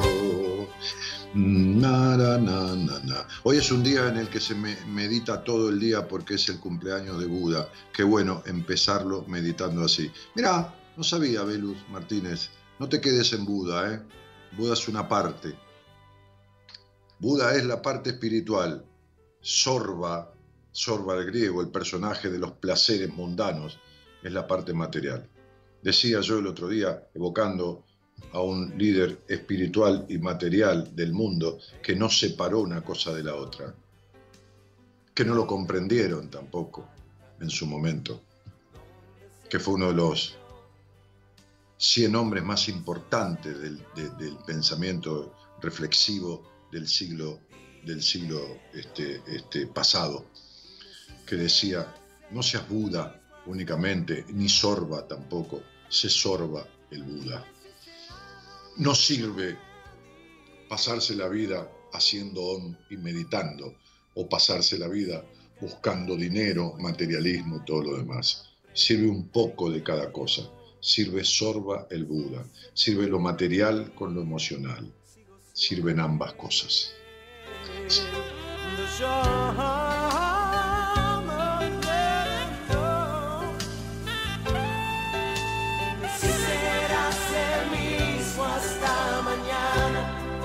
Martín Cueto dice, Daniel, ¿por qué vivo con un sentimiento de melancolía constante? Martín, no son preguntas que te pueda contestar así. Yo te conozco, ¿no? Yo he, he- he trabajado con vos. De chiquitito, como dije, me traías fotocopias del libro, de libros de, de Krishnamurti, ¿no?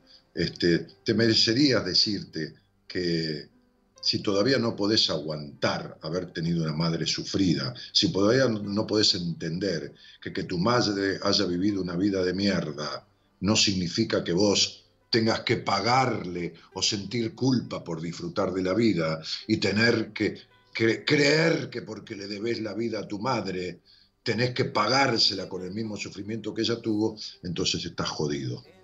¿eh? ¿Entendés lo que digo? Este, es esto, ¿no? Entonces digo, eh, Alicia dice, ¿a qué hora se vivo de mañana? Bueno, eh, quisiera hablar, pero tengo mil dramas, dolores y problemas, no sabría con cuál empezar. Sí, mentira, Eli, es todo mentira tuya. Es toda mentira. No sabes con cuál empezar, eh, no te metas. Cuando vas al médico, vos le explicás todo lo que te pasa, el médico empieza por donde tiene que empezar. Esto es mentira, te vivís escapando. Igual que en la meditación, te vivís escapando. Este, me perdí este programa lamentablemente, dice Miriam Endan. No es, no te lo perdiste de casualidad, Mariam Endan. Te lo perdiste porque hubieras sentado a tu padre en una situación muy jodida, con el cual tenés un tema de mierda con tu padre que no podés resolver. El programa lo tenés disponible acá, en Instagram, en- en- en- en Spotify, en, en- en- en- YouTube, en el Facebook, tenés, pero tenés para pudrirte la vida escuchando el programa. Así que mañana, en algún momento, hacelo. No pude poner en el lazo rosa a esa persona que tanto daño me hizo porque me da aprensión, asco, rechazo de solo imaginar que tengo que perdonarlo. No, pues soledad, el día que quieras salí al aire conmigo y te voy a explicar cómo de la misma manera vos te tratás a vos mismo. Cómo haces exactamente lo mismo que esa persona te hizo. Y entonces ahí te vas a dar cuenta de lo terriblemente jodida que sos con vos, peor que él, porque vos lo haces con vos misma. Él lo hizo con una desconocida o con alguien que no era el mismo. Hola, buenas noches. ¿Quién está ahí? No quieren, no, no hay manera, no quieren, no quieren estar libres en la vida. No, no quieren ser libres. Quieren vivir y enfermarse, quieren vivir enfermos. Quieren vivir como vive Soledad, con esa melancolía y ese enojo, Soledad Santillán. Quieren vivir hechos mierda. ¿Cómo te va? ¿Cómo te llamas? Hola, buenas noches. Laura Araceli Negrete, ¿De dónde sos, Laura? de Rufino Santa Fe. Ah, mira. Este, y, y- y vivís con quién? Eh, vivo con una de mis hijas de 15 años y bueno, tengo más hijos, pero viven con su papá. Ajá. ¿Que son de un matrimonio anterior? Eh, sí, de, de- el único matrimonio que tuve de 18 años. Ah, e- esta hija tuya también es de, de ese matrimonio. Sí, sí, sí. Tengo cuatro Ah, hijos sí. del mismo matrimonio. Está bien, no entendía, no entendía, perdona. Eh, y, y qué haces de tu vida más allá de, este, de esta cuarentena, de todo esto que, que por ahí uno está impedido un montón de cosas, ¿no? Y ahora con todo esto que sin trabajo, así que bueno, veremos después de esto que sale.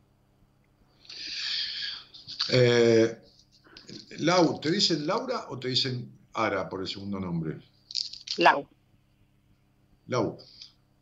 Sí. Bien, este, eh, eh, este programa eh, tiene que ver desde hace un tiempo, desde hace poquito, desde hace cuánto en tu vida.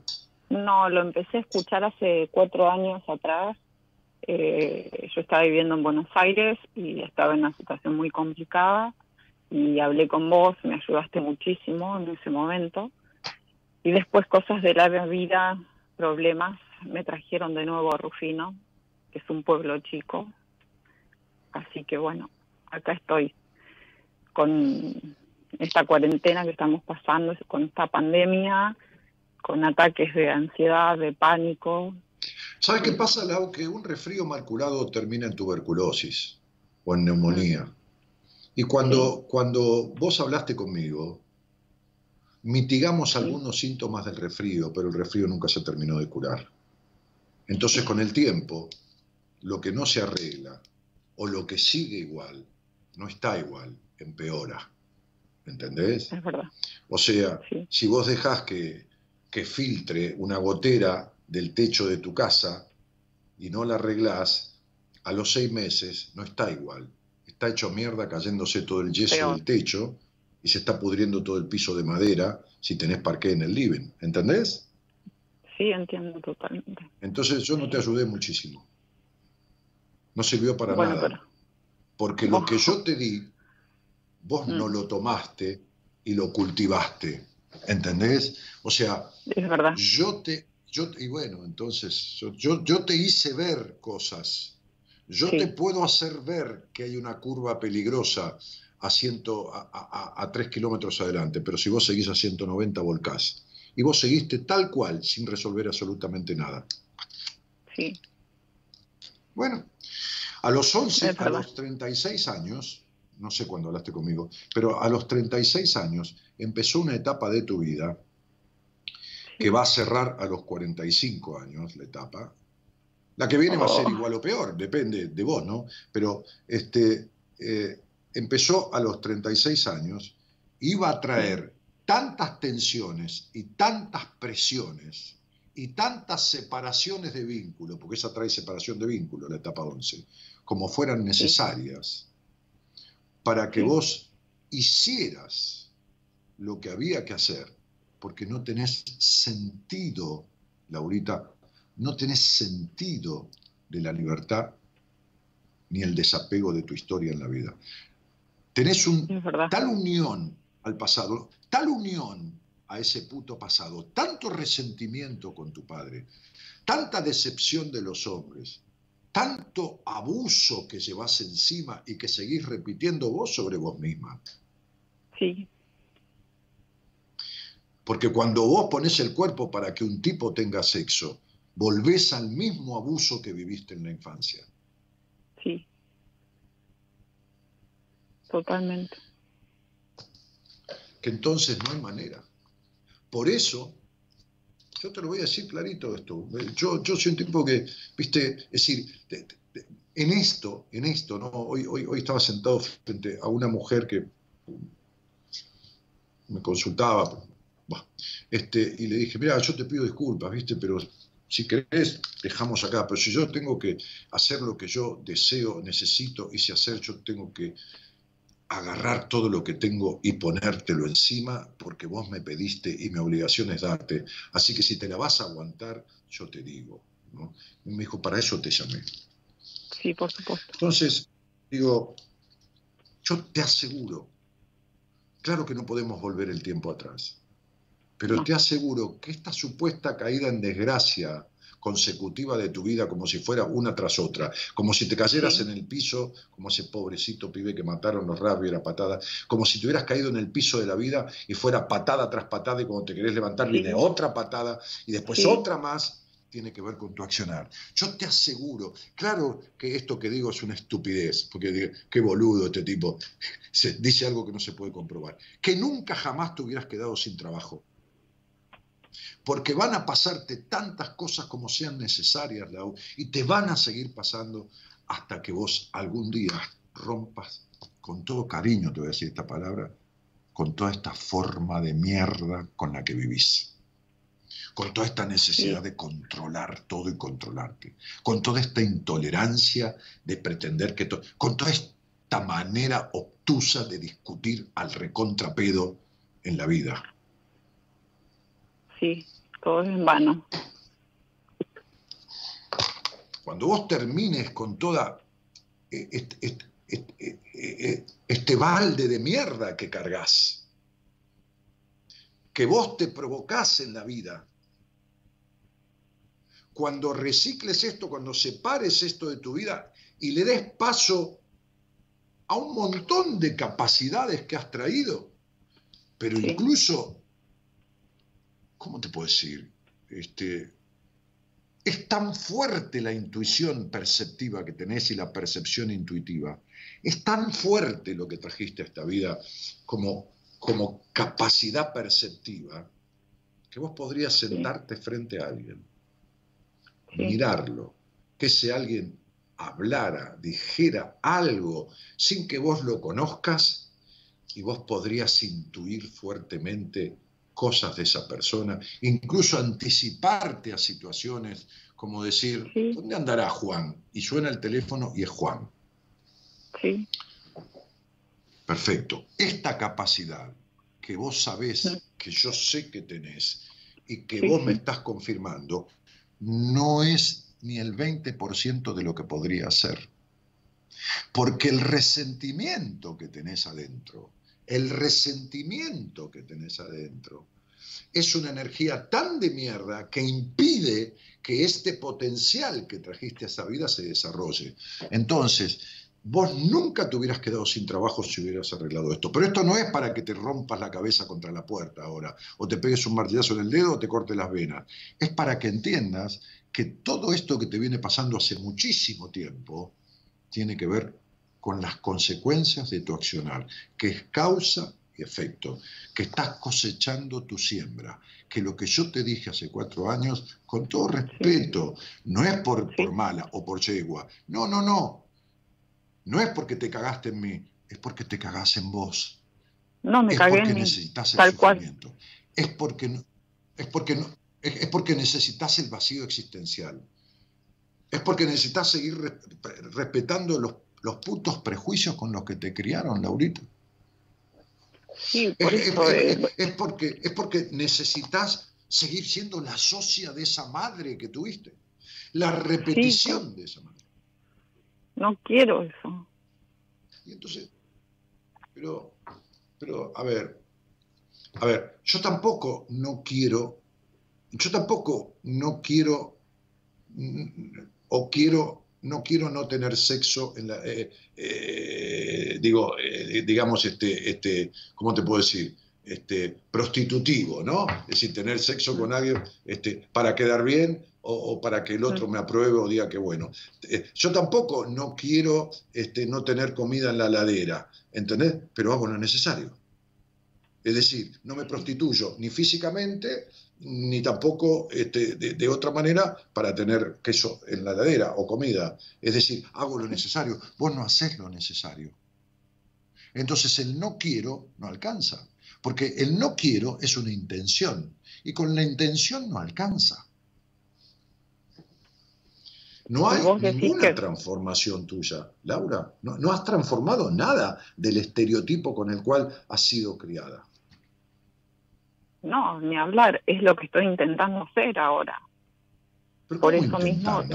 Pero, a ver, ¿cómo vas a intentar Estoy, bueno, estoy haciendo, hace, a ver, hace dos meses que que estoy sin trabajo, pero porque yo trabajaba con mi mamá y yo necesito eh, romper esa relación con mi mamá. Es más, ahora cuando vos hiciste eh, eh, esta sanación, porque para mí fue una sanación, porque yo lo sentía en lo profundo y pude envolver a, a mucha gente, entre esas mi mamá, eh, yo me sentí bien. Porque Pero seguro. me alejé y, y pude perdonar eh, las cosas que me hicieron, porque desde que nací fue un entorno muy feo. Entonces, Mm. eh, yo sentí que me hizo bien.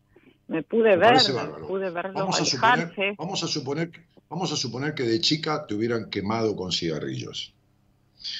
Entonces vos tenés, eh, qué sé yo, eh, todo el brazo marcado con quemadura de cigarrillo. Sí. Y entonces de grande vos perdonás Sí. esta cuestión. Porque te crió un padre enfermo, una madre enferma, mentalmente enfermo, loco, lo que fuera.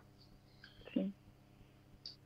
Pero tenés que reparar y vas a un médico, cirujano, Mm. para que repare todo toda, toda la cosa estética que quedó en tu, piel. ¿Se entiende? Las consecuencias de aquellas quemaduras. ¿Se entiende? Bueno, vos podés perdonar y es importantísimo porque ha- hay un corte de la energía que te une, ¿no? Este, y que frena la disponibilidad de esa energía. Cuando uno tiene rencor, está gastando energía en el enojo como si tuviera una pinchadura en el tanque de nafta, ¿entendés? Entonces, sí, está sí. unido al pasado y está gastando energía para sostener esos enojos y ese rencor. Cuando despega, cuando despega de eso, esa energía se le hace disponible. Ahora, hay que arreglar las consecuencias. Esa crianza te dejó un sexo de mierda. Hay que arreglar las consecuencias. Esa crianza te dejó intolerancia. Te dejó manipulación. Sos manipuladora como tu madre. No sos, estás. Hay que arreglar esa manipulación. Esa crianza tuvo un abuso fuertísimo. Físico Malísimo, sí, o, o físico o De emocional, todo. o las dos cosas. de ¿Eh? todo, de De todo. todo. sí. Tuviste abusos sexuales físicos y emocionales también. Hay que arreglar las consecuencias, porque sería, a ver, se entiende, ¿no? Entonces, a ver, sería así. Bueno, este, ya lo operamos, señora, ¿eh? le sacamos el apéndice y vos te despertás y tenés toda la panza abierta. Te sacaron lo que estaba podrido, Mm. pero no te cerraron la herida, no te arreglaron. el- ¿Entendés lo que te digo? Y si- eh, eh, la operación es a medias. Entonces, lo que hiciste es un paso importantísimo. Pudiste perdonar al del daño. Sí. Ahora hay que solucionar el daño. Ahora tenés que ¿Cómo lo- desalojar de vos todo lo que te quedó pegado. Y cómo lo hago me sigo manteniendo alejada de todo lo que me hace me hizo mal más allá No, de no, perdonarlos no. no quiere decir tener que volver a, a- eso Eh, No, princesa, pero cuando vos te contagiaste una pulmonía, por más que te alejes de quien te la contagió, la pulmonía te la llevas con vos. sí tengo que sanar No, tenés que reparar. ¿Te quedó prejuicio y culpa en la intimidad, en la sexualidad? ¿No tenés ni un ápice de libertad en ese tema? Tenés que repararlo. ¿Te quedó una cosa de intolerancia y manipulación, ya sea no dejándote ser vos o manipulando a los demás para que sean como vos crees que sea? Hay que desalojarlo, porque te pasa lo insólito todo el tiempo. Te quedó una puta necesidad de aprobación. Por otro lado, por un lado, querés manipular para lograr tu... Y por otro lado, querés controlar todo, pero por el medio querés hacer de todo para que te quieran. Toda esta terrible confusión que hace que no sepas ni quién cuerno sos. sí Hay que desalojarlo. Tal cual. Sí, ya sé. Hay que desalojarlo de vos. hay que quitar todo esto porque estás siendo solo lo que tu madre con su presencia y tu padre con su carencia, porque fue socio tu papá de todo esto. Sí, no, mi papá yo lo Eh. conocí a los 33 años. No, no, no. Eso- casi no no, tengo importa, trato fue- con él. No importa, fue socio, no estuvo, Sí. abandonó. ¿O de No dónde te crees que que te vienen las decepciones de los hombres, que son eternas? No sé, ¿Y de eso, de dónde va a ser? De la, del abandono, pero si él no sabía que yo existía. ¿Pero qué tiene que ver? No estuvo tu padre, no importa él, no hay que Ah, no, no lo tuve. No, no lo tuve, no lo tuve. no. esta nena tuvo carencia paterna, carencia de función paterna. Nadie le hizo Nunca en mi vida le dije nadie papá la alguien al mundo. Fue sojuzgada, cerrada, criada, sobreadaptada, exigida. No hubo nadie que le diera función paterna. No importa tu papá, sí. qué sé yo, dónde están, no importa. Es, es la carencia de la protección que la nena de la cual careció. Y, y todo lo que sea carencia en un niño es un terrible enojo. Sí. ¿No ves que vos repetiste la carencia en la sensación de falta de protección de los hombres? Sí, sí, Y bueno, Sí, ¿y de dónde crees que viene? de ahí. Entonces, di- digo, claro, claro. Por eso las terapias fracasan en un 95% para ser benévolo.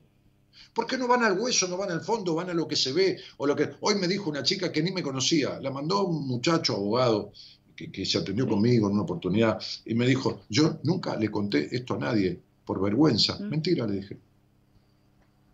Mentira. No digo que estés mintiendo, digo que es mentira, que vos te estás mintiendo a vos mismo. Pero no, no es mentira. Este, yo no lo conté por vergüenza. No, no lo contaste para que no te lo solucionen. Porque si te lo solucionan, terminarías contradiciendo los mandatos con los que fuiste criada. ¿Entendés lo que estoy diciendo? Sí, Entonces, ¿por qué el- noventa y pico por ciento? Y digo noventa y pico por ciento, ¿no? Y que salga alguien que sea culo, cualquier profesional que escuche el programa, que sea culo de discutírmelo. Vas a ver cómo le hago sacar un par de pacientes al aire. Tráeme dos pacientes. Y yo le digo a los pacientes los problemas que tienen en su vida y nunca los trató con el terapeuta. Por eso el otro día hablé con una chica que la terapeuta le había hablado de algunos temas y la felicité y le mandé saludos y esto y lo otro. Por eso voy a hacer un vivo con una ginecóloga el viernes, porque desginecola- de- desginecoliza, digamos, para inventar una palabra, lo, lo- lo tradicional y lo ortodoxo de la ginecología. ¿Entendés? Porque no es que está instruida, sí, está instruida en la facultad, está formada, ¿entendés? Como persona este, y se caga en un montón de preceptos que no alcanzan para tratar determinadas cosas de la salud. Entonces, digo, vos tenés que arreglar estas cuestiones. ¿y cómo las arreglo? Tenés que ver en amplitud todo esto. ¿Qué sé yo? Ujú. Complicadísimo. Bueno, Pero, pero Laura, yo no, pero, eh, pero, a ver, esta cuestión, así como esperaste toda tu puta vida príncipes azules, estás esperando soluciones mágicas. ¿Cómo te voy a, cómo Sí. crees que te iré? Si te estoy hablando de todo esto, de todas las cuestiones, de la necesidad de aprobación, de la necesidad de controlar, de la, de la, Sí. de la, de la, de la visión sucia e impura de la sexualidad castrada que tenés, de la, de la manipulación, de todo. Y te digo, esos son los temas a solucionar. ¿Vos crees que yo te puedo decir, toma, acá tengo un sobre de sucralosa, te lo tomás y lo solucionás? no, ojalá. Pero ¿y entonces cómo me preguntás cómo lo soluciono? ¿Vos crees que vos podés solucionar sola esta- esto que te estoy diciendo? ¿Vos crees que conocés técnicas, formas? ¿Vos crees que lo sabés? Pero si yo atiendo a psicólogos de esto, de lo mismo que vos, Sí, yo creo que sí, que puedo, porque No, no, no, no importa, yo te estoy diciendo, no conmigo, yo te estoy diciendo que cómo vas a solucionar sola. Te lo estoy diciendo, mirá, mirá, yo- vos querés, a ver, vos querés solucionarlo, bueno, yo te lo digo, deja el control de todo. Deja de manipular a la gente o de intolerarte vos y no dejándote ser. Sé fresca, espontánea, libre. Deja la necesidad de aprobación. Cagate en lo que los demás piensen de vos. No te pases 40 horas pensando en lo que querés, en lo que no querés, si lo que demás van a querer lo que vos querés o, o van a dejar, de- o van a pensar que lo que vos pensás está bien o está mal. Otra cosa, Sí. todas las putas curiosidades que tenés en el alma y en, el- y en la cabeza, que fuiste una curiosa de 40.000 cosas, te las metiste siempre en el culo, no, transitalas. Y por último, rompe toda limitación que tengas y sensación de suciedad y limitación en el tránsito de tu sexualidad. Que sea libre, desprejuiciada, y no te estoy hablando de la cantidad, te hablo de la intensidad. Muy bien, Sí, lográ no, eso. que- que y se terminó el cantidad. problema. Sí, Ya está, ya te dije, me dijiste cómo lo arreglo. Bueno, yo ya te lo expliqué. Yo no, me, yo, no me guardo, yo no me guardo nada, ¿eh? Cuando yo tengo una No, alguien, perfecto, por eso me encima- gustó hablar con vos. Encima, encima le mando un informe por escrito de la entrevista, ¿no? Porque le mando un mail con el estudio numerológico pegado ahí en el mail y le mando todo un detalle de lo que yo vi y que esto y lo que creo que hay que hacer y todo lo demás. Yo le digo todo, ¿eh? No me guardo nada. No, Arreglalo perfecto, sola. Le digo, o arreglalo conmigo o conmigo no. Como me dijo hoy una señora. Ojalá "Mira, pudiera quiero que veas a mi arreglarlo con. Quiero que veas, escúchame, escúchame. Quiero que veas a mi pareja, este, esto, lo otro, porque como nadie te escuchó, vos tampoco escuchás a nadie en la vida. Entonces, este, te cuesta escuchar a los demás, ya lo sabés también eso. Entonces, digo, me dijo una señora que estoy atendiendo, este, este, eh, este, eh, quiero, Daniel, eh, mirá, mi pareja tocó fondo, yo quiero que lo veas, no sé si lo podrás atender vos, porque esto, porque lo otro. Le dije, mirá, más allá que sea tu pareja, no tiene nada que ver, el problema no es con vos, el problema es de su vida para atrás, pero de todas maneras, a lo mejor no soy yo el más indicado para atenderlo, y le pasaré a un Ujú. terapeuta de mi equipo y se terminó el problema. Laura, estás como te criaron, igualita, hay que desarmar todo eso. Ahora ya sabés cuál es la Urgente. solución. No, ya sabés cómo es la solución. Entonces, ya sabés cuál es la solución. Ahora, ¿cómo abordarla? ¿Cómo lograrlo? ¿Entendés? ¿Se entiende lo que Mm. estoy diciendo, no? Sí, sí, totalmente. Claro, cuando, cuando el mecánico me dice, mira, el problema, flaco, son los inyectores del auto. ¿no? Están Sí. tapados porque resulta que anduviste dos o tres veces con poca nafta y entró basura del tanque y se taparon los inyectores. Esto jode el sistema de acá y de allá. Me explico todo, yo entiendo, no soy ningún boludo, sé dónde están los inyectores. Ahora, ¿cómo carajo querés que lo arregle? Llego a desarmar el motor y quedan piezas para armar otro motor más. Y el que dejé armado ni arranca. Sí. Ay, bueno, Toda la vida creíste que tenías que poder con todo. siempre, sí. Y bueno, Laura, eh, eh, estás, mira, queda para la mierda lo que voy a decir, parece ostentoso, pero a mí me importa un carajo. Estás hablando conmigo, ¿entendés? Sí, Estás sí, sí. hablando conmigo. Y yo podría describirte desde que comienza hasta que termina tu acto sexual. Podría describirte tus fantasías masturbatorias. Podría describirte la sensibilidad y la intensidad de sensibilidad de tus pechos. Podría describirte de qué manera das sexo oral. ¿Entendés esto? Y ya, si querés comprobarlo, cortamos, pido tu teléfono, te llamo y te describo todo eso exactamente con lujo de detalle. Vos te imaginás lo que me cuesta saber de vos, todo lo demás. Si sé eso, lo que me cuesta saber todo lo demás. Por eso la gente tiene cagazo de mí. Por eso no vienen a verme. Con eso y todo, hay una, un No, mes yo de no demora tengo cagazo de vos para nada. Pero Sí. con eso y todo hay un mes de demora para una entrevista conmigo, a veces un mes y medio. Pero les da cagazo sí. porque me les voy a meter en un tema que no quieren ni tocarlo. Mm, A mí me encantaría Años. tener a alguien acá en Rufino para tocar todos los temas, No pero no, no hay. Ya fui al psicólogo y No, No. no- no importa, nunca hablaste lo que tenías que hablar, ni te preguntaron, ni te hablaron de todo esto. no, ni siquiera me preguntaron. No. Pero vos tampoco Hablamos de hablaste. cualquier. Pero vos tampoco hablaste. No, puede que No. no. Pero Laura, por eso te digo, yo sé quién sos, cómo venís siendo, cómo ha sido tu crianza y los rasgos que caracterizan tu forma de ser y tu personalidad, que está tan lejos de tu esencia, esa personalidad, que en el medio quedó un vacío que vos no sabés con qué mierda llenarlo. Porque no hay manera de llenar el vacío existencial que tenés. Ni un hijo, ni el otro, ni el casarte, ni la casa, ni el trabajo, ni la reputísima madre que lo parió. No. Nada nunca te llenó este vacío. Nada. Nada. Bueno, por eso, por eso te estoy diciendo que sé exactamente cómo sos, que no me hace falta más. Está claro, Mm. Lau. Después lo demás son detalles que yo te diría, mira, tal cosa, y vos me dirías, no, un poquito más arriba, un poquito más. De 0 a 10 yo te diría 5, vos dirías, no, 5,50, 6, pero nada más. Digo, ajustar un poquitito, pero nada más. ¿Está claro? Entonces, esto que sucede, año, año 8, dígito 4, ah, esto, esto que sucede tiene que ver con que es un año que dice ponga en orden y construya su relación con el mundo.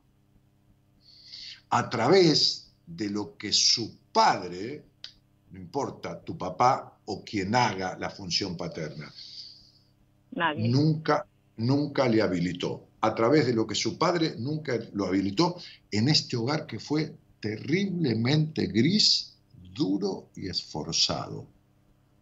Horrible. Tanto, tanto que hasta la nena pudo hasta haber empezado o a trabajar tempranamente o a hacerse cargo de tareas o cosas que no le correspondían, la nena digo vos, a la edad Sí. en que esas cosas sucedieron o empezaron. Sí, Bueno, totalmente. Todo lo que decís es verdad. Todo. bueno, está bien. estás describiendo a tal ver, yo no soy del que digo hay un rubiecito en tu vida, porque en toda la vida de una mujer hay un rubiecito o un morochito. No. Cuando yo hablo con alguien, lo que hago es un traje a medida. Ahora, como digo siempre, después soy un ignorante o un incapaz para 200 cosas. ¿Entendés? ¿Se Sí. entiende? Y dado a, sí, se entiende totalmente. Y dado a eso, Ahora, me lleva hace Sí. seis años a estar sola. Y no es- pero no importa que estés alguien, sola. no puedo Es estar. Pero no importa que estés sola, Laura, ¿no ves que te vas en la boludez? ¿No ves que te vas Bueno, en, que, en que el durazno se está por caer y no ves que la planta está podrida? No importa que estés sola. Tenés un vacío existencial desde que tenés uso de razón. Vos, vos has vivido desolación en compañía, que es la soledad estando acompañada, teniendo el otro lado de la cama ocupada. Vos te has sentido vacía, ¿entendés? ¿Qué tiene que ver que estás sola? Sí. Toda tu vida te Sí. sentiste sola, desolada. Siempre. ¿Y qué Desde que nací. esto? ¿Y- Mm. y qué me venís con esta huevada que estás sola? Primero que estás con tu hija y segundo que el problema es que nunca estuviste con vos. Porque a tu niña, a Laurita, le hiciste lo mismo que quienes la criaron. Sí. ¿Queda claro? Te, te mando un beso grande, Laura. Eh, escuchaste esta conversación porque terminaste de vuelta esquivándole el culo a la jeringa. Por eso hace seis años que estoy sola. Pero vos podés eh, agarrarte un regimiento, Laura, y te vas a sentir más sola que un hongo. Y vas a tener sexo con el regimiento, igual vas a coger para la mierda. ¿Entendés lo que te estoy diciendo? Bueno, no, sí, gracias. pero No tengo ganas de eso, sí. Y bueno, Te pero te estoy explicando que deja de ridiculizar con comentarios que no hacen al fondo de la cuestión. Vos no estás sola, siempre te sentiste sola. No es sola físicamente, no es sola de cuerpo, no es sola de necesidad de un hombre al lado. Es que no hubo nunca una, un vínculo coherente, porque no hay un vínculo con vos misma, Lau. Estás separada de tu niña, de Laurita, desde toda la vida. Sí. Entonces lo que tenés que construir es el vínculo con vos, no con nadie. Porque así venga Brad Pitt, te vas a sentir para el orto. ¿Entendés lo que te digo? Sí, entiendo, entiendo. Bueno, qué Entiendo. suerte, por fin. Gracias. Te mando un beso. Entiendo. Gracias, besos.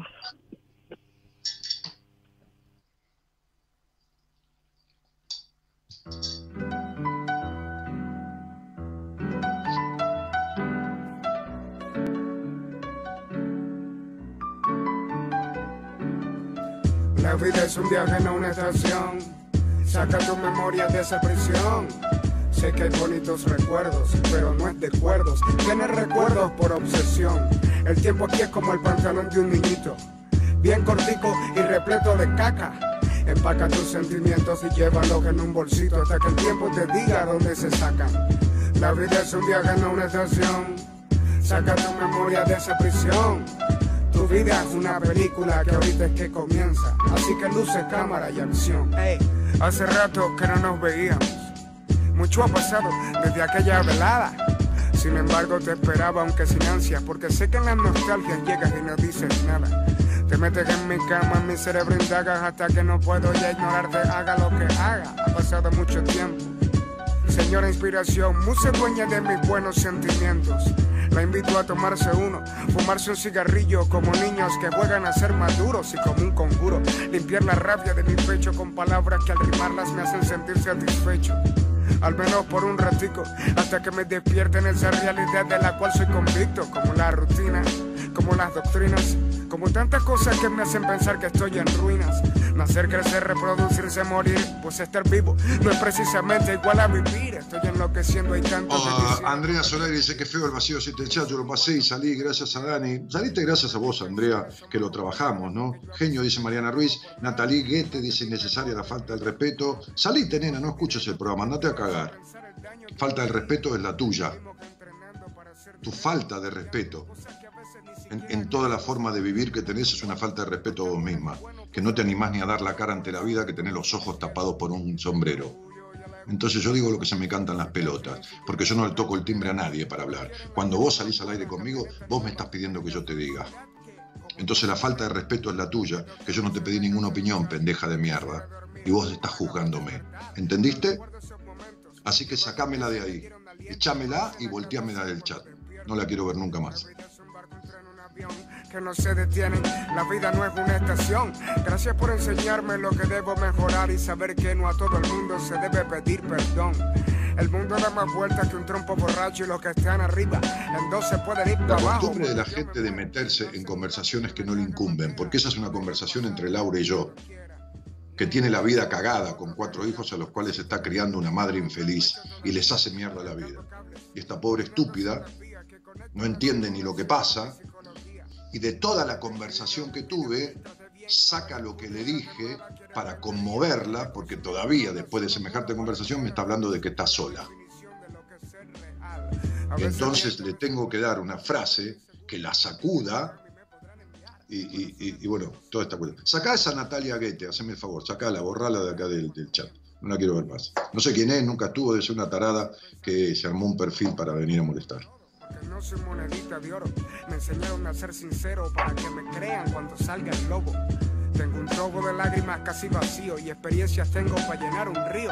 Pasado, pisado, a lo hecho pecho para adelante, para allá y para atrás ni para saludar a los míos. El rap es una porquería cuando dejas de ser arte. Por eso en parte odio que me digan rapero, yo soy Tyrone. Ey, que hay cancerbero apasionado, chamo que hace poesía a los sinceros.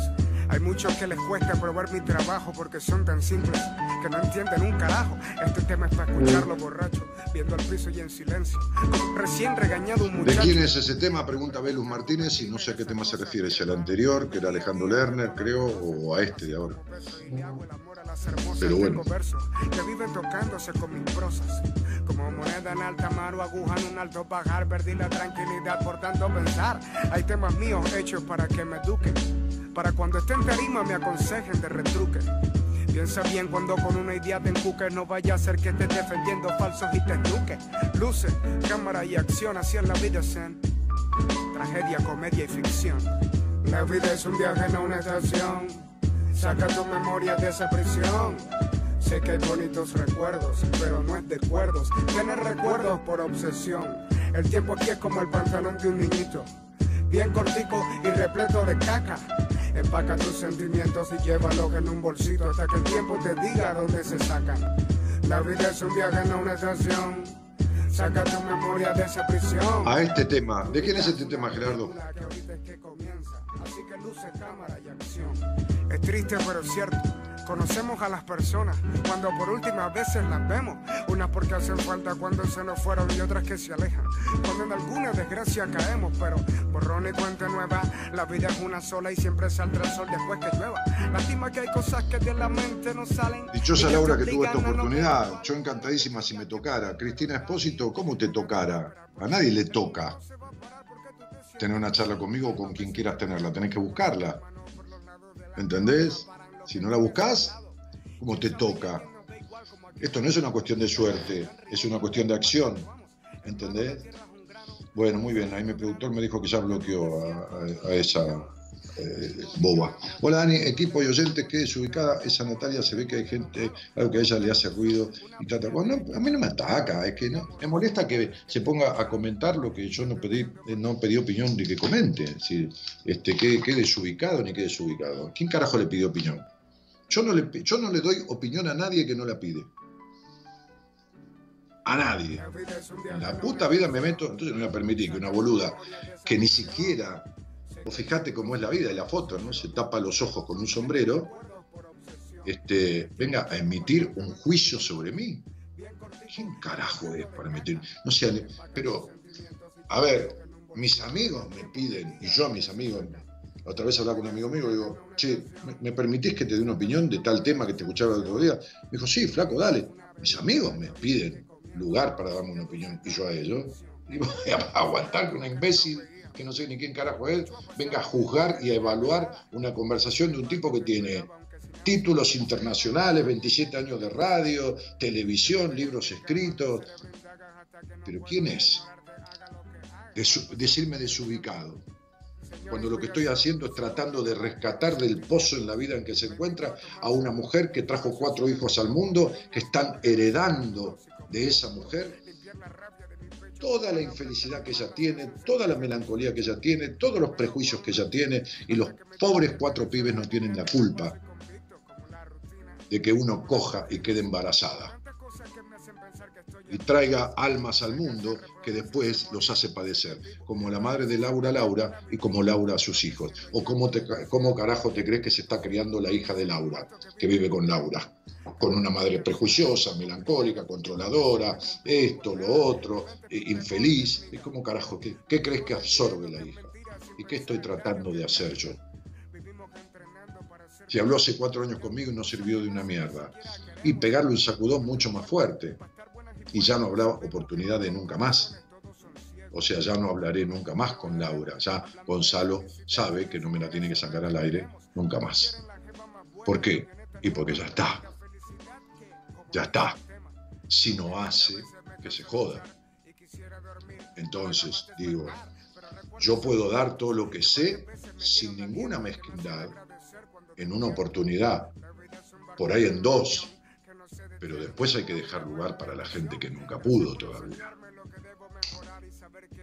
El señor Gerardo Subirana está en la operación técnica, allá, los estudios centrales de Eco Medios. Cuando yo me muera, lancen un lápiz en la caja de madera y no dejen pasar los que en vida no quieran. Nah, sírvete otro, querida, porque siento que tengo un perro dentro del pecho todavía, arrancando Cancerbero se llama el tema, Gerardo.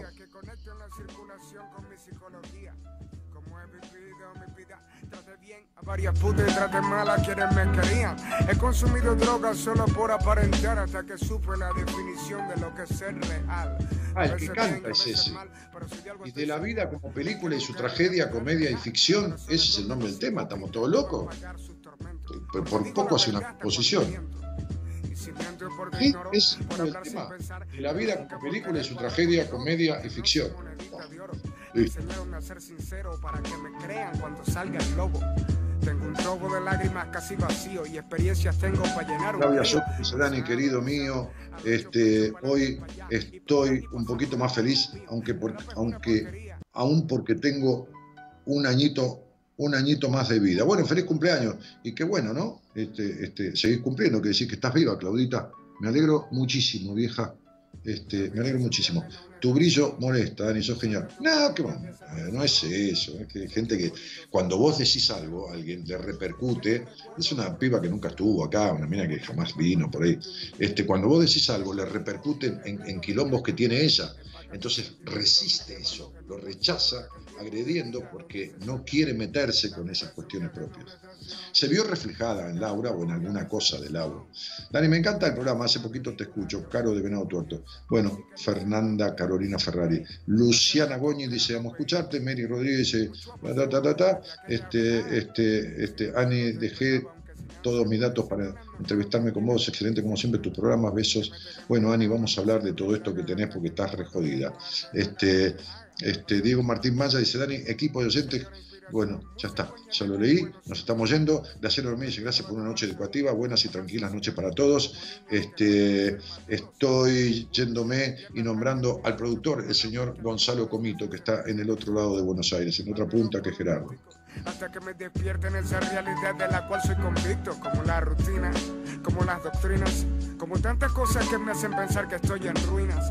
Nacer, crecer, reproducirse, morir, pues estar vivo no es precisamente igual a vivir. Estoy enloqueciendo, hay tanto que quisiera no haber descubierto. Siento que soy un muerto que vive encubierto. Cada vez mis canciones son más complicadas porque yo a veces me complico por nada. Mi mente es mi peor enemiga. Ah, me dijo te diré lo que es mentira sin pensar el daño que me haría. Vivimos. Miriam dice, no te olvides de los que escribí, este, Miriam Endam, eh, para cuando sea el momento oportuno de hablar. Gracias. No me acuerdo, Marian, de lo que escribiste. Cuando sea el momento oportuno de hablar, no me tengo que acordar de nada. Vos salís al aire, yo tomo tu nombre, tu fecha de nacimiento y se acabó todo, quedás tranquila. No, no, no, no, no hace falta nada. Este, me estoy yendo. El sábado estamos cumpliendo 27 años de programa. El 9 de mayo cumplimos 27 años de este programa, este, que, por el cual han pasado cientos de miles de personas. ¿no?